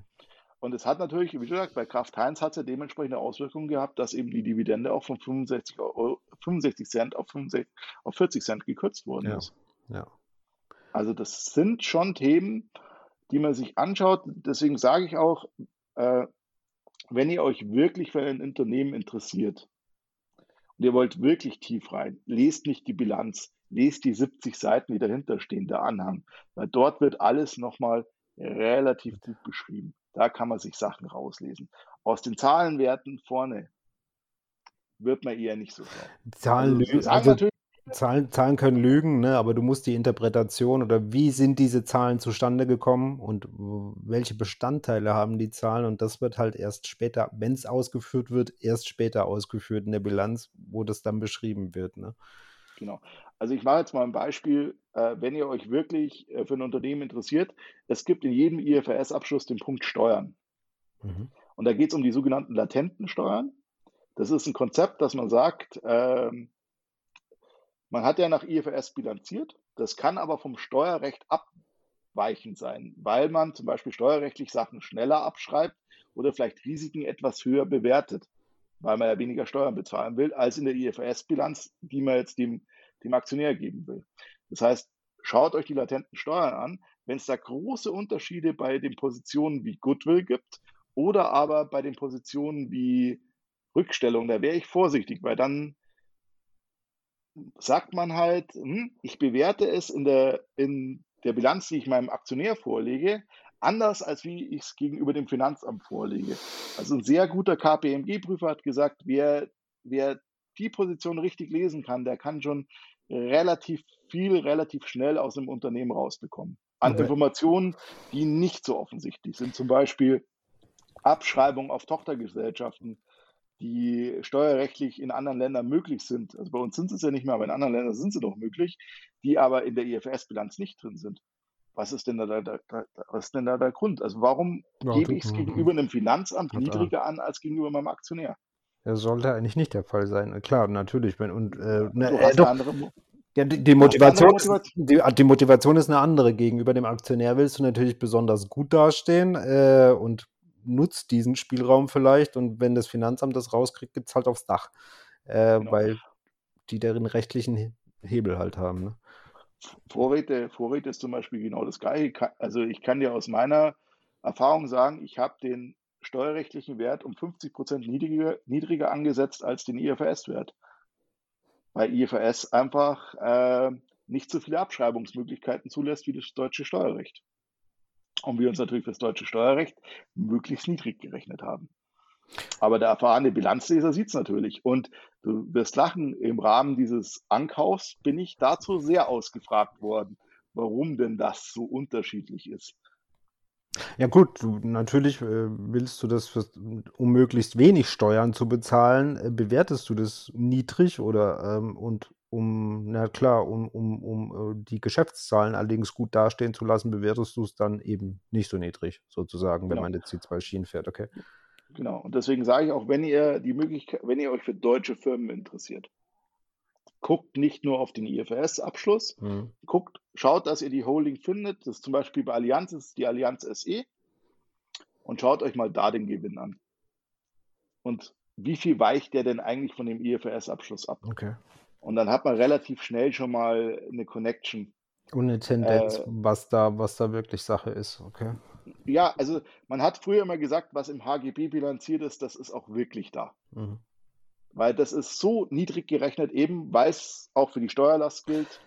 Und, und, aber jetzt so eine IFRS-Regelung war ich dahin, war ich darum vom deutschen Steuerrecht, sage ich mal, ab, weil es europaweit gilt oder und man du da. Hast einen anderen, du hast einen anderen Ansatz. Den Ansatz, den du im IFRS verfolgst, ist, du möchtest ein, ein richtiges Bild der Lage machen. Ja. Und klassisches Beispiel dafür sind zum Beispiel Wertpapiere. Ja. Ein IFRS-Wertpapier, also nach IFRS kannst du ein Wertpapier, wenn es an der Börse gehandelt ist und du willst es wieder verkaufen, kannst du es mit dem Marktwert bilanzieren. Zum Stichtag quasi, oder? Zum Stichtag. Ja. HGB sagst du normalerweise nicht über die Anschaffungskosten. Das sind einfach unterschiedliche Prinzipien, weil die HGB-Bilanz einfach der Ausschüttung dient. Okay. Das heißt, darauf wird die Ausschüttung berechnet, während der EFS-Bilanz eigentlich das Ziel hat, zu informieren. Das heißt, du möchtest ja den interessierten Leser zeigen, ich habe hier Aktien gekauft und mhm. die haben mir dieses Jahr den Gewinn von 100 Millionen gemacht, auch wenn du die vielleicht nie getan, noch, noch gar nicht realisiert hast. sondern nur als Buchwert drinstehen hast und vom nur deutschen und vom deutschen Steuern, äh, vom, vom Fiskus möchtest du halt die 100 Millionen nicht ausweisen, weil sonst kommen die und halten die Hand auf und sagen, hier mal her damit, du, du Depp. Also, genau. weil du es, ja. Also ich muss sagen, das ist alles sehr vereinfacht gesagt, wenn jetzt hier irgendein, irgendein Betriebswirtler nee, nee, das hört, der wird sich, wird sich im Kader nee, nee, das ist, aber, das aber das ist, nee, nee, das ist zumindest mal, äh, um das, um da mal einen Einblick zu kriegen und das zu verstehen. Das ist ja Dinge, also wenn man mein, mein Gesicht sehen könnte, ich, ich, ich verzerre es des Öfteren und schüttle mehrfach den Kopf, weil ich es nicht glauben kann, was da teilweise möglich ist. Und ja, also sag mal so, die Guten machen es ja. ja nicht. Aber es, ja. gibt, es gibt die Möglichkeiten, äh, es soll sich halt jeder darüber bewusst sein, sein dass es, äh, dass es Spielräume wir, gibt, sozusagen. Genau, und das, es gibt Spielräume und, wir, und nach welchen Zahlen wähle ich denn eigentlich meine Aktie aus? Mhm. Also, äh, ich muss jetzt sagen, ich bin zum Beispiel, obwohl ich ein Zahlenmensch, ich bin ein Bauchmensch. Also äh, mich, ich muss das Unternehmen mögen, ich muss so ein bisschen was haben, dann werfe ich vielleicht noch einen Blick auf Umsatzsteigerung und Dividendenrendite und dann kaufe ich. Äh, ich kann dir sagen, dass mein großer Mentor tatsächlich äh, hergegangen ist. Er hat sich das Unternehmen, das er kaufen wollte, angeschaut, ja. hat sich dann zwei vergleichbare Unternehmen genommen, okay. hat eine Peer Group gegründet und hat die an, anhand der für ihn wichtigen Positionen analysiert. Verglichen. Das heißt, okay. verglichen. Wie ist denn die Umsatzsteigerung? Im Vergleich zu einem anderen Unternehmen. Also zum Beispiel Nike und Adidas sind zwei Dinge, die kann man wunderbar miteinander vergleichen. Die verkaufen beide grundsätzlich dasselbe. Einfach gesagt Sport, Sportklamotten. Ja. ja. Äh, wer, hatte, wer hat das bessere Umsatzwachstum? Wer hat das, wer hatte, wer hatte bessere Kostenmanagement? Etc. etc. Ja. Aber man muss halt einfach auch wissen, äh, wo ist das Unternehmen gerade? Also habe ich ein Unternehmen, das über, über den Umsatz verkauft. Das heißt, ähm, ein sehr innovatives Unternehmen wird immer einen relativ hohen Umsatz haben und relativ hohe Kosten, weil die sind am Anfang drin und sagen, uns sind die Kosten erstmal egal, weil wir können die Preise an, äh, hoch ansetzen, weil die Leute bereit sind, diese hohen Preise zu bezahlen, weil was ja. Neues kommt. Und dann gibt es eben wiederum andere Unternehmen, die gehen rein übers Kostenmanagement. Also wenn ich mir jetzt sowas wie Kraft Heinz anschaue, äh, die werden jetzt, die sind jetzt nicht sehr innovativ. Also da würde ich immer drauf schauen, hm, haben die ihre Kosten im Griff? Weil die werden, die werden das Ergebnis eher über die Kosten fahren und nicht so sehr über die Gewinnsteigerung. Und das erfordert halt viel Fingerspitzengefühl. Das heißt aber auch, wenn du halt ein Produkt hast, das, das, äh, das viele andere ebenso herstellen und von der Qualität und so weiter jetzt nicht wirklich ein Unterschied ist, ähm, dann ist halt das interessantere Unternehmen, dass es, dass es am günstigsten produzieren kann ähm, und am günstigsten herstellen und vertreiben kann. Wenn du halt ein uniques Produkt hast, wo dir keiner was kann, so Apple-technisch quasi, also keiner, also iPhone ist halt ein Brand, auch wenn so ein Samsung ähnlich funktioniert, aber die Leute wollen halt das iPhone haben, dann äh, sind deine Kosten erstmal zweitrangig hinten dran, weil du kannst eh jeden Preis dafür verlangen, ne? Oder fast jeden Preis, ne? Und dann ja.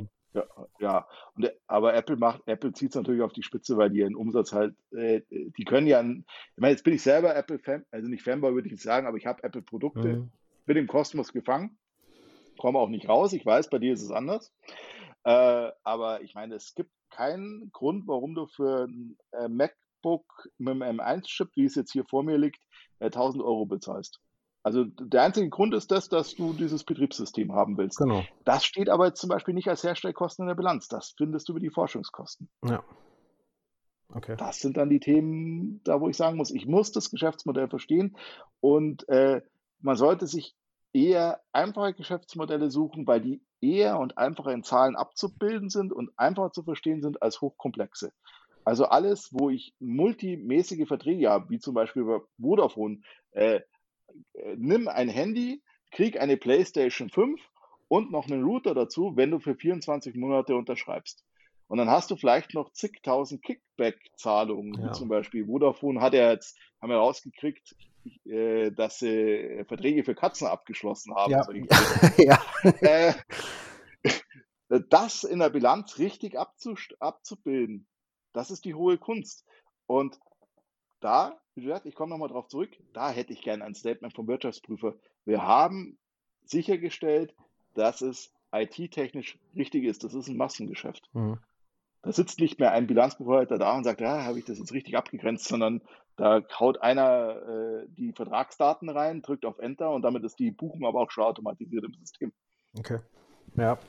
ja und de dementsprechend Gut, aber dementsprechend fiel es wahrscheinlich auch bei Wirecard vielen so oder den Wirtschaftsprüfern erstmal initial schwer, sich da einen Überblick zu verschaffen, weil das Wirecard-Geschäft aus dem Verständnis des Konsumenten, also keiner war so wirklich direkter Wirecard-Konsument, aber Wirecard hat halt quasi das Procurement hinten dran gemacht. Also sprich, die haben Schnittstellen zur Verfügung gestellt, dass Unternehmen Kreditkarten zum Beispiel billen konnten und haben dann ein paar Cent davon kassiert, mehr oder weniger. Mhm. Also die haben quasi ein Zahlungsnetzwerk betrieben.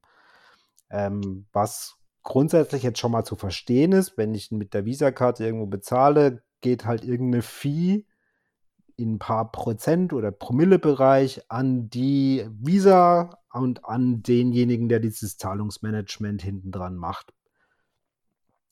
Ähm, was natürlich bei Milliarden von Zahlungsstellungen äh, pro Tag theoretisch schon massiv skalieren kann und theoretisch natürlich schon zu großen Umsätzen führen kann. Ne?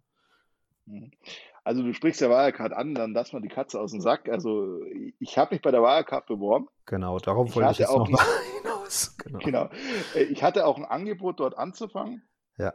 Ich mu muss dazu sagen, ähm, eine Bekannte hat mir gesagt, ich soll es nicht machen. Mhm. Und ich habe dann auch den Job dankend abgelehnt. Er war auch nicht sehr gut bezahlt, muss man dazu sagen. Aber ich kann in meine Vita reinschreiben, ich hatte mein Vorstellungsgespräch zweimal mit Stefan von Erfer. Wer Wirecard verfolgt hat, weiß, dass der zwei Monate nach meinem Vorstellungsgespräch oder drei Monate nach meinem Vorstellungsgespräch in der schwedischen Gardinen der ist, äh, saß. Der ist, der ist in U-Haft gegangen, genau, der ist in U-Haft gegangen als Nummer vier sozusagen, glaube ich, bei Wirecard. Ja. Ist jetzt aktuell allerdings, soweit ich weiß, auf Kaution draußen, aber ist natürlich äh, ja, ne, äh, hat wahrscheinlich auch Dreck am Stecken. Er hat also ich werde mich dazu jetzt, jetzt hätte ja. ich beinahe was gesagt, dazu möchte ich mich nicht äußern, aber ich kann, äh, ich weiß, äh, dass, dass es dich interessiert. Wir haben es ja im Vorgespräch gesagt, deswegen möchte ich kurz mal sagen, wie ja. ist das Vorstellungsgespräch abgelaufen, wenn du es möchtest? Ja, gerne, gerne. Also, es ist wirklich also du warst, du warst erstmal, du bist in diese furchtbar hässliche Zentrale nach Aschheim gefahren, oder? Genau, also angefangen hat es damit, es das Telefon hat geklingelt, ein Headhunter war dran, er hätte hier ein hochinnovatives Unternehmen und ich müsste für diesen Job brennen. Ich sehe, ja, wunderbar. Ich war gerade sowieso dabei, mich zu orientieren, habe gesagt, hm, äh, schauen wir uns das halt mal an. Da war es natürlich relativ schnell klar, dass es die Wirecard war. Ich bin da also hingefahren in diese furchtbar hässliche Zentrale, mitten in diesem, mitten in diesem, äh, wie soll man sagen, es ist halt der typische Münchner Vorort neben ja. der Autobahn. Ja. Äh, und das Erste, was ich sagen möchte, die Firma ist drei, ich glaube im Februar war ich es und im Mai sind sie pleite gegangen. Aber es hat nichts und wirklich gar nichts darauf hingedeutet, dass die Probleme haben, wenn du da reingegangen bist. So, du gehst also da rein, da unten, und das Erste, was dir auffällt, der Jahresabschluss liegt auf dem Tisch. Und zwar in dem Raum, wo die Besucher alle zentralisiert gesammelt werden. Ich habe da natürlich auch mal, ich komme ja vom Fach, habe da mal interessiert durchgeblättert. Äh, da habe ich das erste schon mal schon geschluckt, weil die konnten es auch nicht so genau beschreiben, was sie machen. Sie haben es schön umrissen, aber sie konnten es auch, also nicht so verständlich, dass ich es dass verstanden hätte. Und dann mhm. gehst du so in diesen, in diesen Vorstellungsraum und dann sitzt dir plötzlich Stefan Erfer gegenüber und das, was mir halt hängen geblieben ist, war wirklich folgendes. Der wusste also, ich komme aus einem produzierenden Unternehmen. Ich hatte eigentlich mit IT, also beziehungsweise mit IT und Zahlungsdienstleistungen relativ wenig zu tun. Was stellt der mir als Aufgabe? Ja, äh, bitte beschreiben Sie mir mal, was passiert, wenn Sie bei Aldi mit der EC-Karte, äh, mit der Kreditkarte bezahlen. Mhm. Und genau das, was du beschrieben hast, sollte ich ihm erklären. Und irgendwann mal habe ich gesagt, ja, äh, Buchhalter denken sich alles in T-Konten durch im Normalfall. Ich ja. bräuchte bitte Papier und Stift. Ich würde mir das gerne, würde das gerne hier mal kurz aufmalen. Habe ich dann gemacht. Und das war der Grund, warum ich in die zweite Runde gekommen bin. Okay. Er wollte sehen, wie jemand das bucht das, tatsächlich. Das bucht also, oder wie er, wie er kreativ an so ein Ding rangeht. Und das okay. Wort kreativ, das wäre tatsächlich hängen geblieben. Ja. Ähm, und dann ging es natürlich noch um das Allgemeine, was habe ich gemacht und warum will ich zur Wirecard, ja, bla bla bla. Ähm, ja.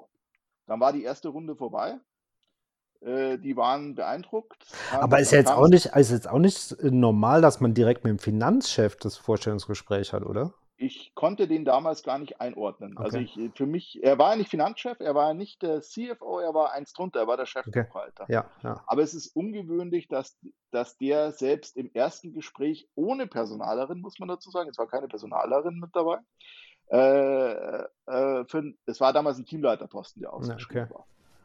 So, ja, und dann kam es halt eben zum zweiten Gespräch und da ging es eigentlich eher darum, wie führe ich so ein Team. Dann ist mir dieses Team mal vorgestellt worden. Äh, dann ist man einmal durch, in Aschheim durchgeführt worden und wie schon gesagt, du gehst durch ein Fitnessstudio, du siehst wirklich auch, äh, was sie für Innovationen haben. Ich weiß nicht, kennst du diese Spiegel, wo du gerade vorher, wo du gerade diese Sportübungen davor machst? Ja. Das hatte Wirecard zu dem Zeitpunkt schon und die hatten das geplant als Vermarktung für Verkaufsräume. Du gehst hin, zeigst dem ein Kleid und dieses System hätte A den Preis ausgespuckt und B hätte dir gesagt, ob es in deiner Größe vorhanden ist. Ah, okay. Ja. Also die waren schon innovativ, die haben auch alles für ihre Mitarbeiter gemacht. Äh, aber das war dann tatsächlich auch ein zweites und relativ kurzes Gespräch. Und dann haben die mir schon ein Angebot gemacht. Das war allerdings, ja, es war halt anständig dotiert, aber für, für den Posten war es halt nichts. Und dann eben, eben der Punkt, den ich da mit meiner, mit meiner Bekannten hatte, die mich da gewarnt hat, hat dann dafür gesorgt, dass ich abgesagt habe. Okay. Aber äh, es ist eine Erfahrung fürs Leben, dass du jemand gegenüber sitzt, der kurz danach im Knast ist. der vor allem in dem Bereich arbeitet, mit dem du zu tun hast. Also du überlegst ab, man, du überlegst sowieso schon grundsätzlich immer, was du machst, aber du hast das erste Mal gemerkt, hey, es hat Konsequenzen. Mhm. Und ich kann jetzt jedem empfehlen, der sich dafür interessiert, es gibt ein Buch, das heißt Bad Company. Das hat der Marketingleiter geschrieben. Äh, der beschreibt relativ spaßig, wie dieses Unternehmen so geführt wurde. Der sagt zum Beispiel, ja, äh, die Wirtschaftsprüfer wussten eigentlich, dass 50 Prozent der Umsätze nicht über unsere Hauptsysteme laufen. Okay. Ab dem Moment sage ich, wie kann ein Wirtschaftsprüfer sowas testieren? Wie, wie, hat er sich da, wie hat er sich da Gewissheit drüber verschafft? Ich meine, das war ein Betrug und das war, also meines Erachtens war es ein Betrug und der mhm. war auch gut aufgesetzt.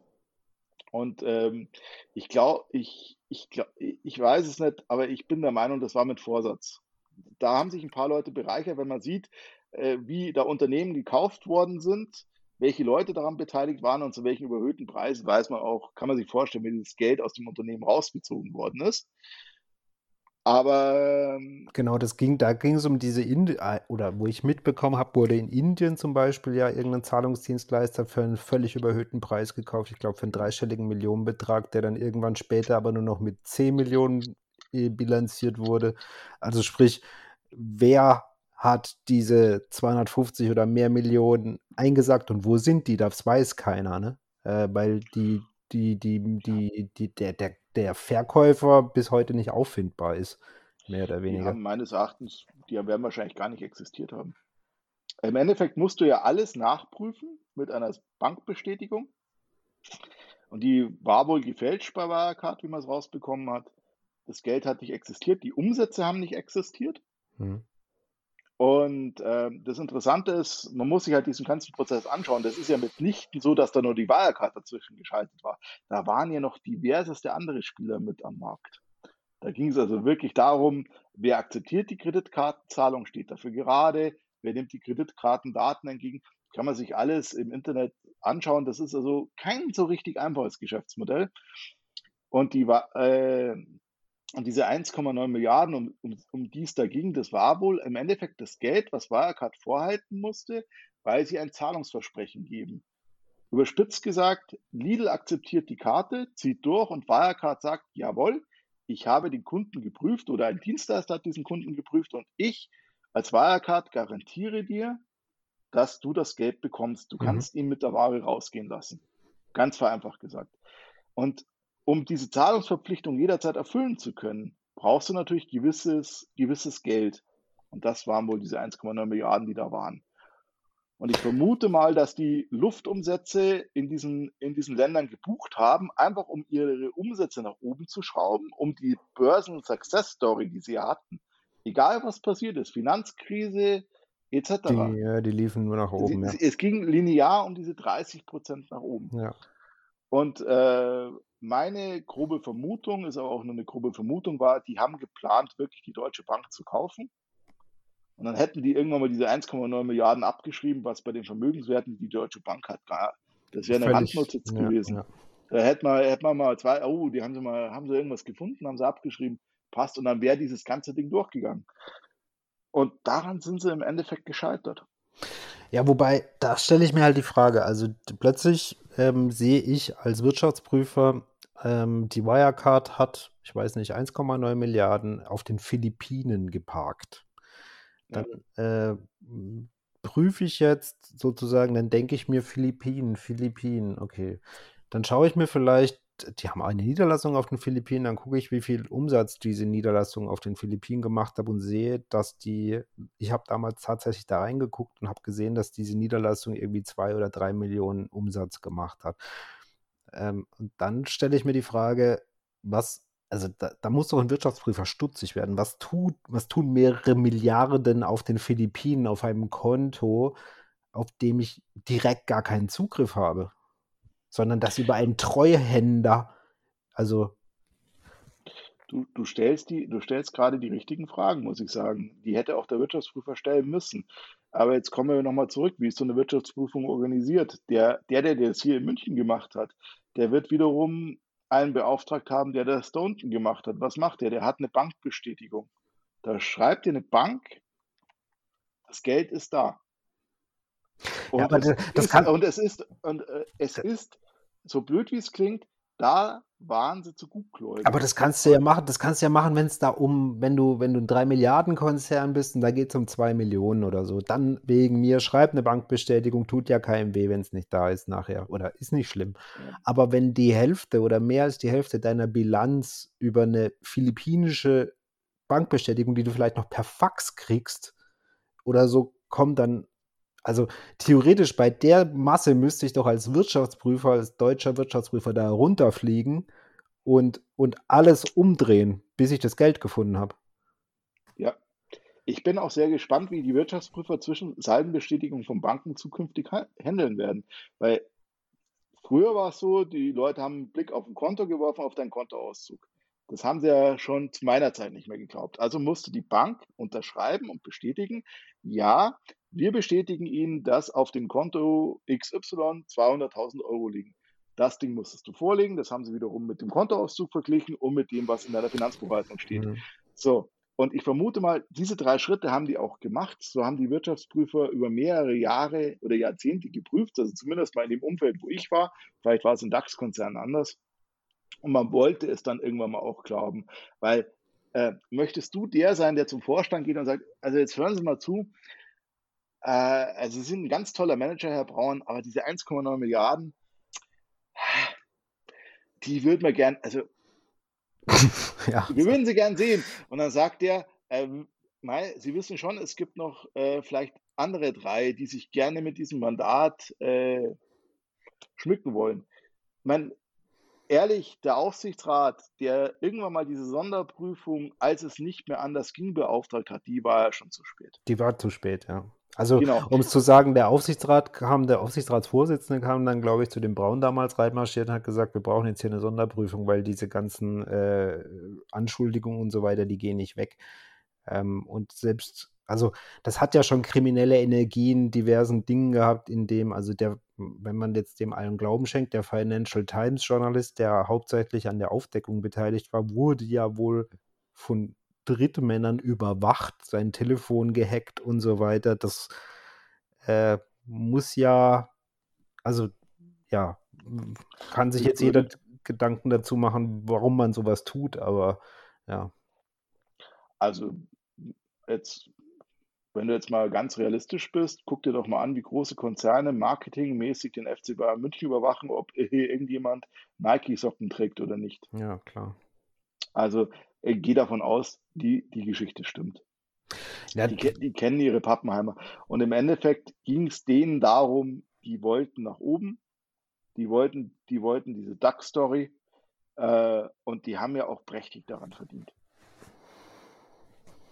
Irgendwann haben die angefangen, Luftumsätze zu pushen, weil, also meiner Meinung nach, die haben irgendwann mal eigentlich zu gutes Jahr gehabt und dann hat sich irgendeiner entschieden, diese Luftumsätze zu machen. Damit die Erfolgsstory weiter steht, etc. Genau. Das Schlimme ist halt nur, dass dass ich meine, es gab genug Warnschüsse und das waren jetzt keine Warnschüsse von irgendwelchen äh, äh, äh, Boulevardmedien, sondern die Financial Times ist jetzt ein renommiertes Blatt und es war ja auch die Financial Times UK und so weiter, die da dabei war. Es gab Anzeigen bei der BaFin, ähm, die, die quasi das mehr oder weniger, gut, die Manpower-mäßig furchtbar schlecht ausgestattet, etc. pp. Trotzdem konnten die trotz dieser vielen Warnschüsse, die regelmäßig kamen, konnten die die Story einfach weiterspielen. Das ist so das, was eigentlich das Schlimme ist. Ne?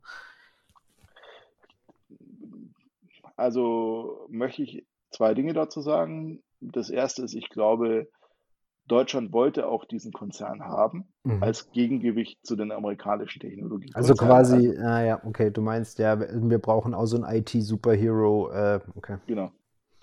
Und äh, wenn du jetzt in dich gehst und dir mal überlegst, was, äh, was die gute KPMG in diesen Bericht reingeschrieben hat, in dieser Sonderprüfung, das war so wachsweich. Da hast mhm. du auch gemerkt, die KPMG wusste, dass diese, also meines Erachtens wussten die, dass die Dinge nicht da sind. Aber sie konnten es nicht so genau beweisen, dass sie richtig reinschreiben konnten, es ist nicht da. Also hat man diese wachsweiche Formulierung gewählt. Wir können es weder beweisen, dass sie existieren, noch, noch beweisen, dass sie nicht existieren. Ja, da muss ich dir ganz ehrlich fragen, dann brauche ich keine Sonderprüfung. Dann muss allerdings auch für mich ein Aufsichtsrat hergehen und sagen, gut, nachdem dieses Ergebnis vorliegt, jetzt machen wir eine Prüfung Fraud. Ja.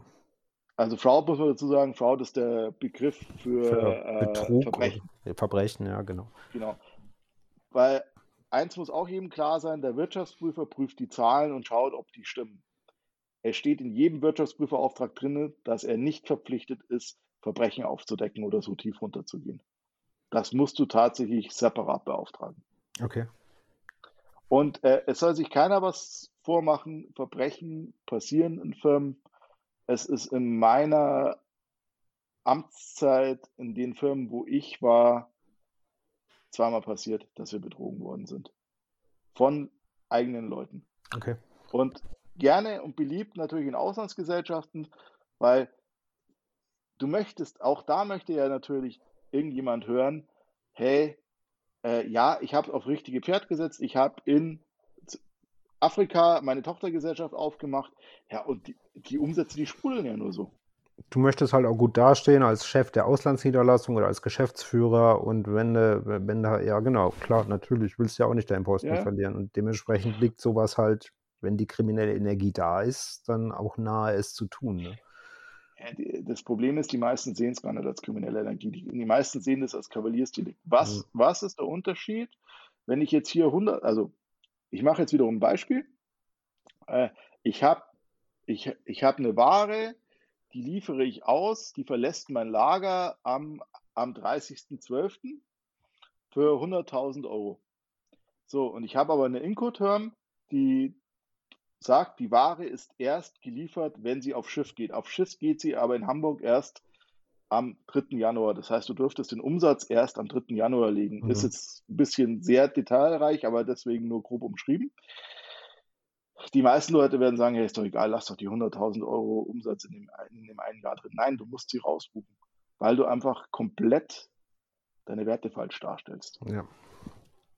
Und das ist kein Kavaliersdelikt, weil im Endeffekt äh, die meisten, wenn dir, wenn dir die Firma selber gehört, ja gut, du, okay, dann betrügst du vielleicht die Bank, weil du deine Zahlen besser darstellst. Ist schon nicht okay. Ist mhm. schon nicht okay. Aber in dem Moment, wo Aktionäre mit dabei sind, betrügst du quasi. Äh, ist es halt einfach mhm. ein No-Go, weil wir im Endeffekt genau darauf aufsetzen. Wir vertrauen ja darauf, dass der Umsatz, der von einem Wirtschaftsprüfer geprüft ist, dass der da ist. Ja, du, hast ja, du hast ja gar keine andere Möglichkeit als Aktionär sonst. Also, genau. Das, ja. Aber jetzt überlege mal, der EPS, äh, also Earnings per Share, mhm. gehen, gehen runter plötzlich um 3, 4 Cent. Und wenn du jetzt eine Firma hast, die zum Beispiel nur im Großprojektgeschäft ist, da kann natürlich ein kaputtes Großprojekt so, ein, so, so eine Auswirkung schon haben. Ja. Ja, das fand also ich, das, das, fand ich bei, ich weiß nicht, ob du den Film gesehen hast, The Big Short, äh, wo es um diese Finanzkrise damals ging, wie die aufgedeckt wurde oder wie plötzlich, dass das alles, äh, ja, dass das Schrottimmobilien sind, die nicht vermietet sind. Das konnte ja auch keiner glauben. Und tatsächlich hat sich dann einer, also in diesem Film beschrieben, äh, mit seinen zwei, mit seinen zwei, also die von der Wall Street, mit seinen zwei Leuten ins Auto gesetzt und ist in diese Wohngebiete gefahren und hat dann plötzlich festgestellt, da wohnt keiner. Äh, die sind verlassen, die Häuser, die sind ausgeräumt und kam dann über diesen und hat dann immer weiter geprüft und immer tiefer gesucht. Aber er hat wirklich an der Basis gegraben, sozusagen, um herauszufinden, was keiner glauben wollte, äh, dass das Ganze äh, quasi Junk ist, was, was da verbrieft wurde. Ja. Also Stand 13.8., wo wir es heute aufnehmen, empfehle ich jedem, der Film ist auf Amazon Prime gerade kostenlos zu sehen. Das ist, das ist Grundwerkzeug. Das und äh, Margin Call heißt er, glaube ich, auf Englisch. Margin Call, ja. Genau. Der ist genauso, weil die, diese, diese, diese Szene, wo äh, mein Name des Schauspielers fällt mir gerade nicht ein, äh, der, der, diesen Lehman-Chef spielt und mhm. der sagt, wir verkaufen diese Schrottpapiere zu den Preisen, die der Markt heute hergibt, auch wenn wir wissen, dass sie Schrott sind. Ja. Das ist die Wahrheit und es soll sich keiner vorstellen, dass das nicht so gelaufen ist. Sie haben es vielleicht anders gesagt, aber da ist ein Jurist am Tisch gesessen und hat gesagt, ja, natürlich, das kann man so machen. Und das, und ganze, das ganze Trading Room hat quasi, äh, musste diese Schrottscheiße an, an, an ahnungslose oder teilweise an, nee, ahnungslose Kunden, sonst hätten sie die Preise nicht bezahlt, abstoßen. Und das, da, da denkst du dir echt, ja. Hast du, hast du Fast Boys gelesen? Nee, habe ich nicht. Oder, nee. Also wenn du mal Zeit hast, gibt es auch als Hörbuch. Äh, da geht es darum, äh, über ähm, Hochfrequenz-Trading und wie äh, diverseste Firmen Börsen aufgebaut haben, um Informationen zu bekommen und dann über den Arbitrage Geld zu machen. Mhm. Das ist vom gleichen Autor wie Big Short. Äh, wenn du das liest, weißt du einfach, dass wir als Aktionär, die wir jetzt kleinere Aktienpositionen halten, ich meine, du bist ja selbst mit deinem, ich gratuliere übrigens zu den 750.000. äh, äh, aber dass wir einfach nur kleine Fische sind und einfach nur mitschwimmen können. Das, das, ist, das, ist, das ist meine grundsätzliche Erkenntnis. Ich bin die kleine Kaulquappe am, am, am, am Seerand und wagt mich besser nicht zu tief ins, äh, ins große Wasser, weil da sind Haie und die fressen mich. Genauso ist es. Wir haben ja in München gerade den Fall, dass die, dass die Stadtsparkasse äh, jemanden, der Aktien haben wollte, Optionen verkauft hat. Und er hat damit richtig Minus gemacht. Ja. Und ähm, äh, ich, ich habe selber im Bekanntenkreis, wir haben eine ältere Dame, sehr vermögend, muss man dazu sagen, hat eine Firma lange Zeit gehabt, die ist in einem privaten Bankhaus, dessen mhm. Namen ich jetzt nicht nenne. Und die wollte eine sichere Geldanlage. Und äh, nachdem ich jetzt ja auch zwischenzeitlich ein bisschen in Aktien mache, aber bei weitem nicht so hoch wie du, und äh, mein Freund das gleiche macht, haben wir uns mal das Konto angeschaut. Mhm. Dieses Bankhaus berechnet 15.000 Euro Beratungsgebühren jedes Jahr. Wir haben sie gefragt, was wird denn da überhaupt beraten? Ja, nichts. Und verkaufen wie wild Aktien. Dieses Depot ist, also Depotvolumen eine Million mhm. im Minus. Das musst du hinbekommen bei der, bei der Entwicklung bei, in den letzten zehn Jahren. Ja. Und wir haben uns die Position angeschaut und wir sind jetzt wirklich nicht die richtigen Checker. Mhm. Aber die Firmen haben uns nichts gesagt. Und ich habe das Gefühl, dass da wahnsinnig viel Junk in das Depot dieser armen Frau gebucht worden ist. Und wovon lebt diese Bank? Wenn du Geld verlierst am Aktienmarkt, redest du nicht gern drüber. Mhm. Da bist du eher ruhig. Mhm. Und deswegen passiert da auch nichts. Weil wir gesagt haben, sofort das Konto kündigen, Depotübertrag machen und äh, aufräumen. Nee, aufräumen. Ja, nee, ganz, es ist ja schon, also die, die, das ist natürlich immer, das ist schwer zu beurteilen. Natürlich kommt immer darauf an, was die Dame vielleicht auch unterschrieben hat, vielleicht auch im Unwissen unterschrieben hat, das will ich gar nicht ausschließen. Aber 15.000 Euro Beratungsgebühren pro Jahr für eine Nichtberatung sind halt eigentlich äh, moralisch schon extrem problematisch. Ne? Es, es ist so, ich meine, es gibt ja durchaus den Podcast, andere Podcaster, wo Leute, die in der Bank sind, das tatsächlich beschreiben. Es wird dem Kunden das verkauft, was dem Haus nützt. Genau. Und wenn du selbst deine Position auflösen musst, ja, und du hast so eine alte Dame und du weißt, die fragt nie nach, ja klar, buch sie rein. Wenn sie Glück hat, wenn sie Glück hat, macht sie ja Geld. Aber also davon losgelöst, wir werden, wir werden uns das sicherlich anschauen. Und hoffen, dass man da dass noch, man was, da was noch was retten kann. Ne? Aber ja, der, der, der sind, die hat 40.000 verloren, so schlimm ist es nicht. Aber also in Anführungszeichen für sie nicht. Ja. Aber 40.000 äh, bei der jetzigen Marktentwicklung zu verlieren, das ist schon, da, da musst du schon richtig auf richtig schlechte Pferde gesetzt genau, haben, musst das, das ganz ehrlich das, sagen. Das ist ja der Punkt. Also, äh, das ist ja eigentlich, ja. Also se selbst ich mit beim Langweiler Depot habe 10% gemacht und ich habe ja wirklich nur das Konservativste vom Konservativsten drin. Also Kraft Heinz, Coca-Cola, ja. Nestle, äh, der äh, Main Street Capital also da ist ja nichts dabei, was irgendwie, wo du wirklich sagst, da. Da, da, da ist ja, ne, die machen halt solide ihr Business, äh, beziehungsweise genau. bei Kraft Heinz hoffen wir jetzt, dass der Tiefpunkt erreicht war vor kurzem sozusagen und die jetzt einen Turnaround hingelegt haben mit den Abschreibungen und so weiter. Und die Brands sind ja nicht schlecht. Ähm, aber das ist, ich, das, das, ist für mich auch so, ich, ich will gar keine großen Highflyer. Oder wenn ich einen habe, ist natürlich nett, nehme ich mit, aber im Grunde will ich irgendwie solide Firmen da drin haben, größtenteils, die gegebenenfalls ein ordentliches Umsatzwachstum hinlegen und, und äh, vor allem ordentliche Margen haben und gut Geld verdienen. Ne? Ja, also ich möchte die Chance jetzt einfach auch mal nutzen, im Podcast Danke zu sagen für deine Art, wie du das Depot führst, weil du hast mir wahnsinnig geholfen in meiner Zeit. Also ich bin praktisch äh, vor, ja, ich habe im Oktober meine erste Aktien gekauft letzten ja. Jahres wie, war, war SAP, die dann auch gleich danach abgeraucht sind, auf unter 90, also gekauft für 135, runter auf 90. Für mich war es eine gute Erfahrung, weil ich habe gelernt, okay, ich kann damit umgehen. Ja. Ich kann mit Verlusten umgehen, ich kann weiter an der Börse bleiben, war für mich, also ich bin, äh, jetzt haben sie sich ja erholt, ich habe auch nachgekauft, äh, ich bin SAP dankbar dafür, dass ich da meinen Krisencheck gemacht habe. Ja. Aber ich finde es wahnsinnig gut, wie offen du dein Depot führst und wie offen du auch über Verluste sprichst. Und das ist für mich zum Beispiel, wie bin ich zu Aktien gekommen? Das war der klassische Punkt. Interessiert hat es dich immer, wenn du im Rechnungswesen irgendwann relativ weit oben bist, merkst du, dass reiche Leute tatsächlich mit Aktien ihr Geld verdienen und nicht nur verlieren. So, so bin ich eingestiegen und dann ganz klassisch, klassisch über die Instagram-Droge und über die diversen Dividenden-Cowboys, Aktien mit Kopf mhm. und so mhm. weiter gelandet und dann die ersten Aktien gekauft. Und ab dem Moment habe ich aber auch gemerkt, wie schnell sich die Spreu vom Weizen trennt nämlich äh, wer wirklich nur dein Geld will und wer deine Information, wer die Informationen mit dir teilen will. Und deswegen gibt es, ich finde die gut, die auch mal sagen, hey, ich habe so richtig in, ins Klo gegriffen. Ja. Und ich mache mit den Aktien auch richtig Verlust. Anders als äh, jetzt andere, die dann plötzlich ganz leise werden, wo du merkst, so normalerweise posten sie jeden Tag irgendwas und dann wenn Amazon mal abbraucht, wird es plötzlich ganz leise. Ja, das, das, das ist eins, das muss ich auch lernen. Am Anfang habe ich auch mich, also vor 10, 15 Jahren habe ich mich gefeiert, wenn eine Aktie gut lief ähm, und war verkrochen im Schneckenhaus, wenn sie, wenn, wenn sie abgeraucht ist.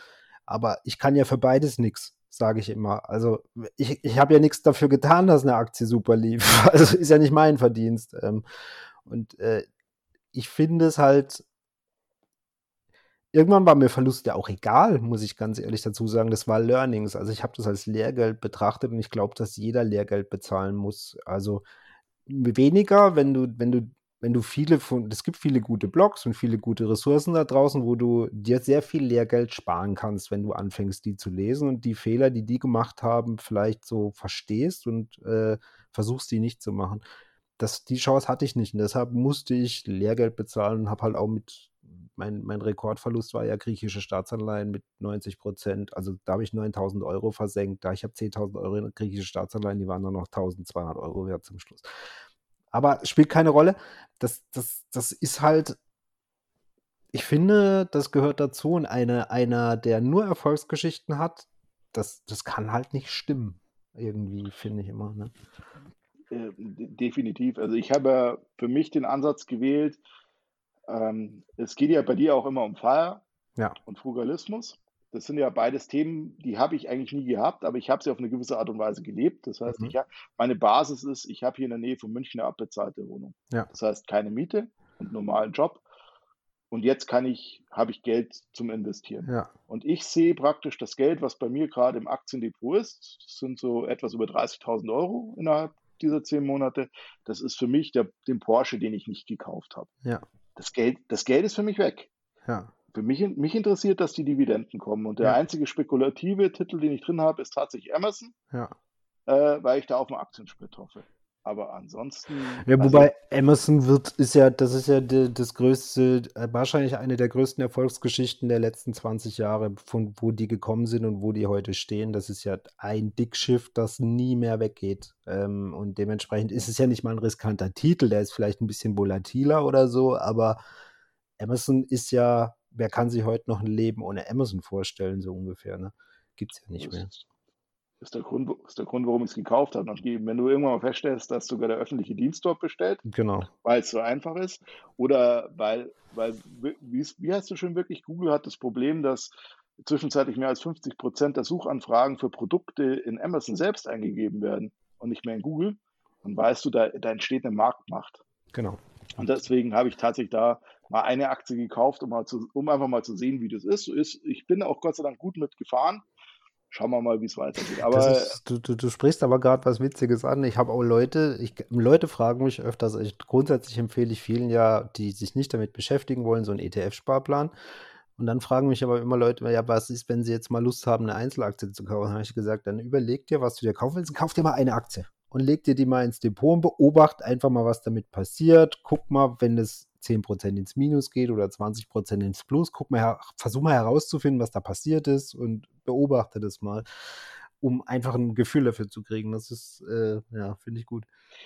Das ist aber ein sehr guter Tipp. Für mich war, für mich war klar, ich, ich also ich, ich traue mich jetzt erst an meinen mhm. ersten ETF ran, weil ich Asien einfach zu wenig Ahnung habe. Das möchte ich in einen ETF auslagern. Ja. Äh, und sag, äh, grundsätzlich ist es aber für mich lieber so, ich möchte die Kontrolle über meine Werte haben und ich möchte auch die Kontrolle über die Dividenden haben. Das ist, ich möchte den Rückfluss bei mir haben und ich entscheide dann, wie es weitergeht. Ja. Das ist mein Credo und so investiere ich auch mit dem Risiko, dass meine Streuung vielleicht nicht so funktioniert. Aber mhm. zwischenzeitlich ist mein Depot, muss ich sagen, so aufgestellt, dass äh, selbst wenn eine Allianz jetzt runtergeht auf 190, äh, es mein Depotwert tatsächlich nicht so sehr angreift, weil irgendeine andere Aktie komischerweise wieder steigt. Es mhm. nivelliert sich.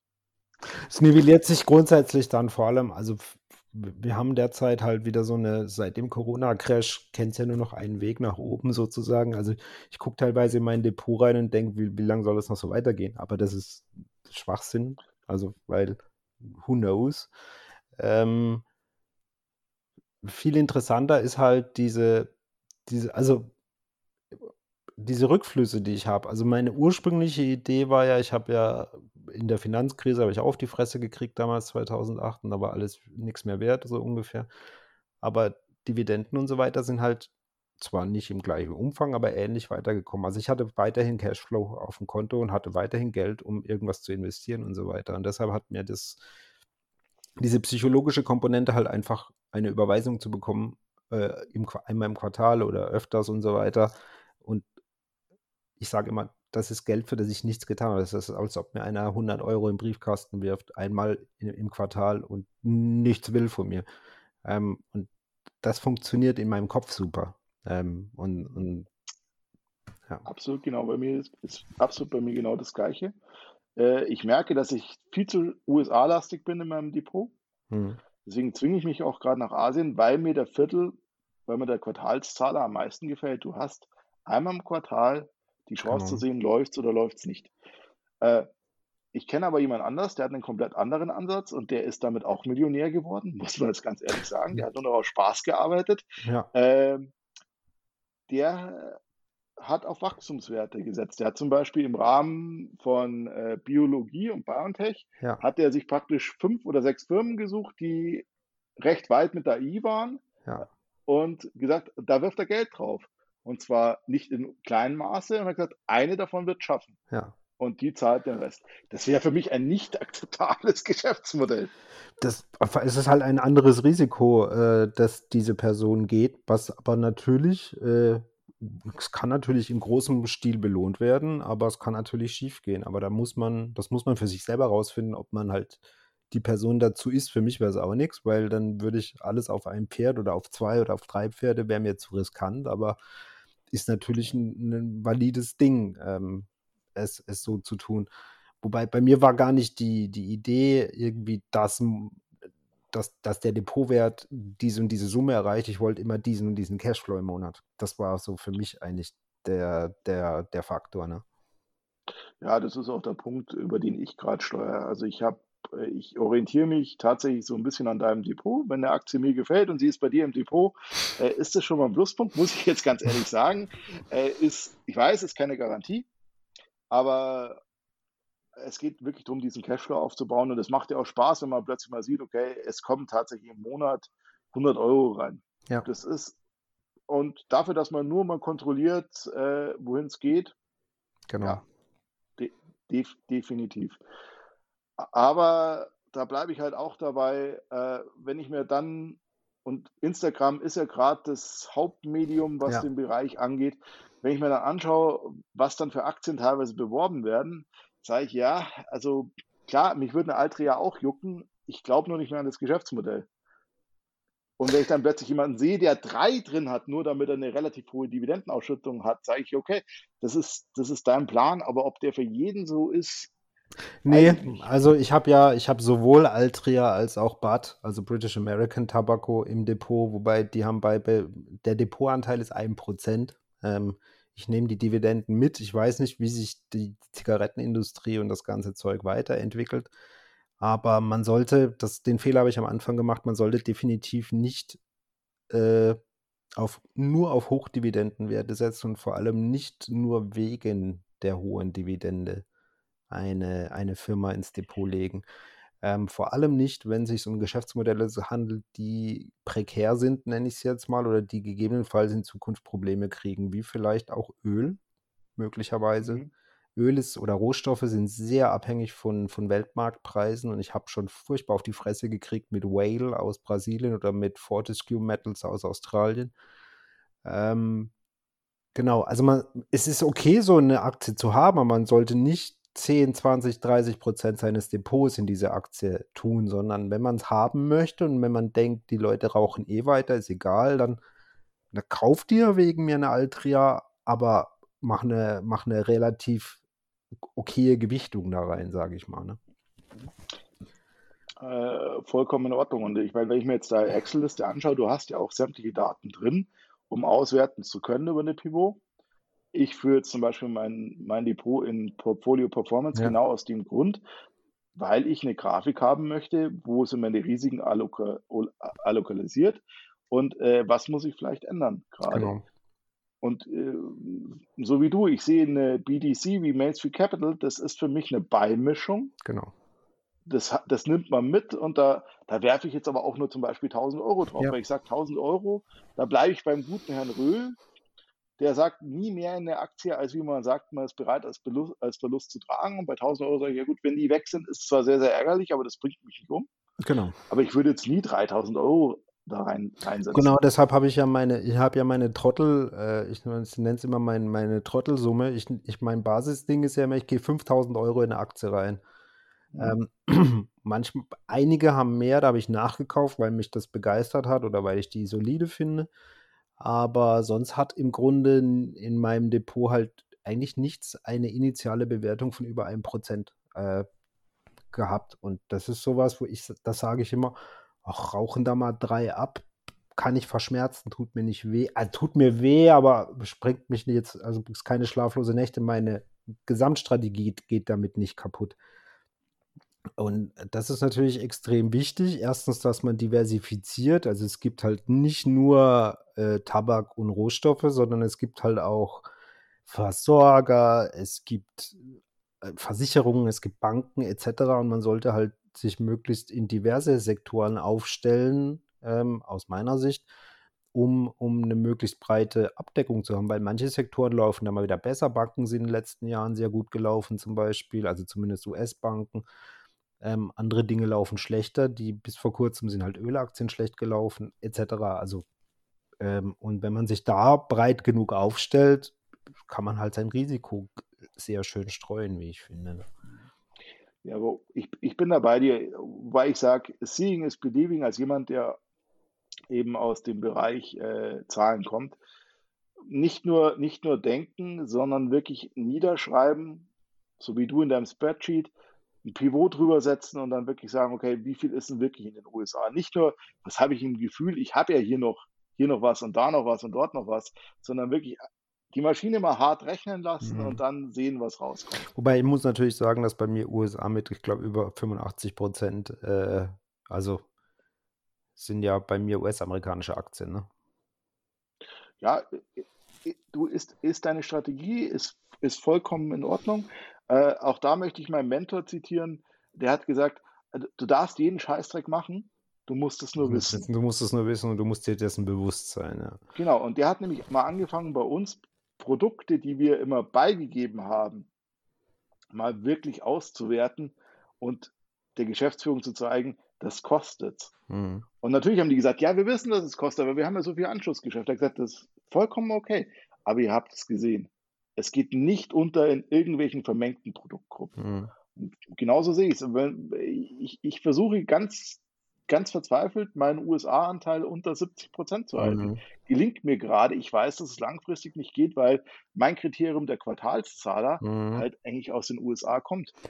Ja, und mein Kriterium der, der ich, ich, ich nenne es jetzt auch mal Shareholder Value Disziplin, äh, sehe ich, also ich, das ist Ding, ich habe ja schon öfters europäische Aktien gekauft und leider haben die halt nicht so eine Disziplin, äh, ihre Shareholders zu bedienen. Und bei Asiaten. Also China ist für mich halt, ich kann verstehen, warum sehr viele in chinesische Aktien investieren, aber äh, für mich ist das halt eine Bananenrepublik, was die Rechtssituation angeht, ähm, was man jetzt in der Vergangenheit halt teilweise gesehen hat. Man muss warten, wie sich das ausgeht, aber ähm, so ist es halt. Ähm, und in den USA ist es zumindest so, äh, was man in der Vergangenheit gesehen hat, wenn da einer Scheiße baut, kriegt er halt von, von, der, von der SEC und wie die alle da heißen, aufs Dach. Und zwar richtig ordentlich und die werden verknackt. Und äh, ja, das passiert in China also, nicht so. Ne?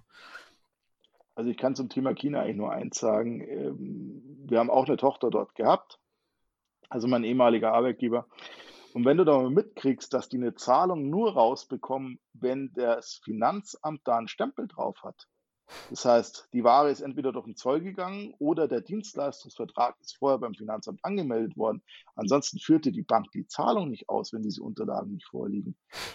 Das, das China-Risiko ist größer, als sich manch einer vorstellt, wenn heute die Kommunistische Partei sagt, es fließt kein Geld mehr ab. Die Dividenden werden zwar bezahlt, aber die fließt, verlassen China nicht, weil wir, die, weil wir die Ressourcen selbst brauchen. Und dann wird genau das passieren und wir werden nichts dagegen machen können. Also ich habe einen chinesischen Wert, gebe ich auch offen zu. Hengan natürlich, Hochdividendenwert. Hm. Da hängt aber auch nur ein Tausender drin. Aber ich würde jetzt nie 30 Prozent meines Kapitals dort allokalisieren. Hm. Weil das merken ja gerade genügend deutsche Firmen, äh, wie sich der Wind dreht und wie schnell dort, äh, Tencent ist das beste Beispiel. Ja. Die sagen einfach, ist nicht mehr und ja. der Kurs raucht ab. Und ich bin mir ziemlich sicher, dass die institutionellen Investoren gerade draußen sind und die Leute, die es aufkaufen, sind die Privatleute. War ja bei der Wirecard-Pleite nicht anders. Ja. Da hat es vor allem deutsche Sparer erwischt. Die dann nachgelegt haben. Der bekannteste yeah. dürfte wohl der Chauffeur von Markus Braun sein, äh, der danach pleite war aber der immer den Markus Braun quasi gefragt hat, und wie sieht's aus? Stimmt das, was die Financial Times sagt? Der Markus Braun hat gesagt, nein, investieren Sie ruhig weiter in Wirecard. Oh Mann. Soweit, ja. soweit musste mal sein. Ja. Aber ich, ich sage dir ganz ehrlich, äh, ich bin durch dieses Unternehmen durchgegangen und ich war auch in einem anderen Unternehmen, die kurz vor der Pleite standen, mhm. die mich einstellen wollten. Äh, da bist du halt auf einem abgegrabbelten Sofa gesessen äh, und äh, das Gebäude sah aus, als wäre es die letzten äh, 15 Jahre nicht renoviert worden. Da hast du gleich gesagt, nee, also hier nicht, danke. Nee, mhm. wenn ihr schon kein Geld fürs Sofa habt, dann. Ja, ja, aber ja, die waren auch offen. Die haben ganz ja. offen gesagt, hören Sie zu, wir sind ein Sanierungsfall, die müssen sich auf uns einlassen. Da habe ich gesagt, nee, okay. da habe ich keine Lust drauf. Ja, ja. Aber äh, bei der Wirecard, wenn du durchgegangen bist, also ich hätte ganz ehrlich, und ich habe schon die eine oder andere Firma gesehen, ich hätte gesagt, ja, also die sind die sind stabil, die haben bestimmt ein Problem und es geht mal in, vielleicht in, in roughes Fahrwasser und dann aber ein paar Leute geht, abbauen, aber dann wird schon. aber nicht schwuppdiwupp mhm. und sie sind weg. Jo, ja, Mike, ähm, jetzt haben wir fast zwei Stunden gequatscht. Ähm, ich, also ich könnte jetzt wahrscheinlich noch zwei Stunden mit dir quatschen, weil ich dieses ganze Thema so spannend sind, finde und auch die, wie du diese Geschichten erzählst und diese Einblicke, die, die, die wir da kriegen. Ähm, aber ich würde es jetzt heute mal für das belassen. Und ähm, erstens super vielen Dank. Das war für mich scheiß interessant, was, was diese Einblicke zu kriegen und, und das, was du erzählt hast. Du hast es super, also super spannend erzählt und auch ich, sehr plastisch. Also fand ich richtig gut. Ähm, und ich möchte mich ganz recht herzlich bei dir bedanken, dass du dir die Zeit genommen hast. Ähm, und ja, dann würde ich quasi die letzten Worte dir lassen. Also erstmal vielen Dank, dass ich zu Gast sein durfte. Ich möchte einfach auch die Chance nutzen. Es war ein sehr angenehmes Gespräch. Das war total unkompliziert, äh, mit dir in Kontakt zu treten. Ich möchte, also ich habe selber alle Podcasts gehört. Deswegen habe ich mich auch dazu entschieden, hier mal teilzunehmen. War nicht mein erster. Ich möchte eigentlich jedem auffordern, wenn ihr was Interessantes zu erzählen habt, macht es, weil er bringt uns alle weiter. Und es ist ein ganz angenehmes Gesprächsthema wenn es dich wirklich so interessiert hat und es die Leute so interessiert hat, dann lass uns doch einfach mal in einem, in einem halben Jahr oder einem Jahr nochmal quatschen, wenn es irgendein Thema gibt. Äh, bin ich gern bereit dazu. Und ansonsten äh, mach weiter so, weil ich glaube, die deutsche Finanzcommunity hat sehr viel an deiner Seite. nein, das muss, nein, es gibt ganz, muss ich ganz ehrlich sagen, äh, auch wenn es die letzten Worte sind. Ich meine, was hat die Allianz reingeritten? Ein Alpha-Fonds. Mhm. Oh. Was, hat der, was hat der Finanzvisier gleich geschrieben? Alpha-Fonds sind nicht gleich Alpha-Fonds. Mhm. Äh, ja, ich glaube, es braucht Leute wie dich und es, es braucht Leute wie den Herrn Röhl und alle die, die ich jetzt vielleicht nicht genannt habe, aber das sind mal die zwei, denen ich wahnsinnig gutes Wissen attestiere. Und der Herr Röhl schreibt unter anderem in Instagram auch mal ganz gern Geschichten, wo du merkst, er hat Einblick in Zahlen. Mhm. Das sind so meine letzten Worte. Cool. Dann ähm, danke. Wenn ihr auch Bock habt, meldet euch. Ähm, und dann wünsche ich euch, also danke fürs Zuhören und wann immer ihr es gehört habt, habt einen schönen Tag, schönen Abend, schönen Morgen und damit war es das. Ciao.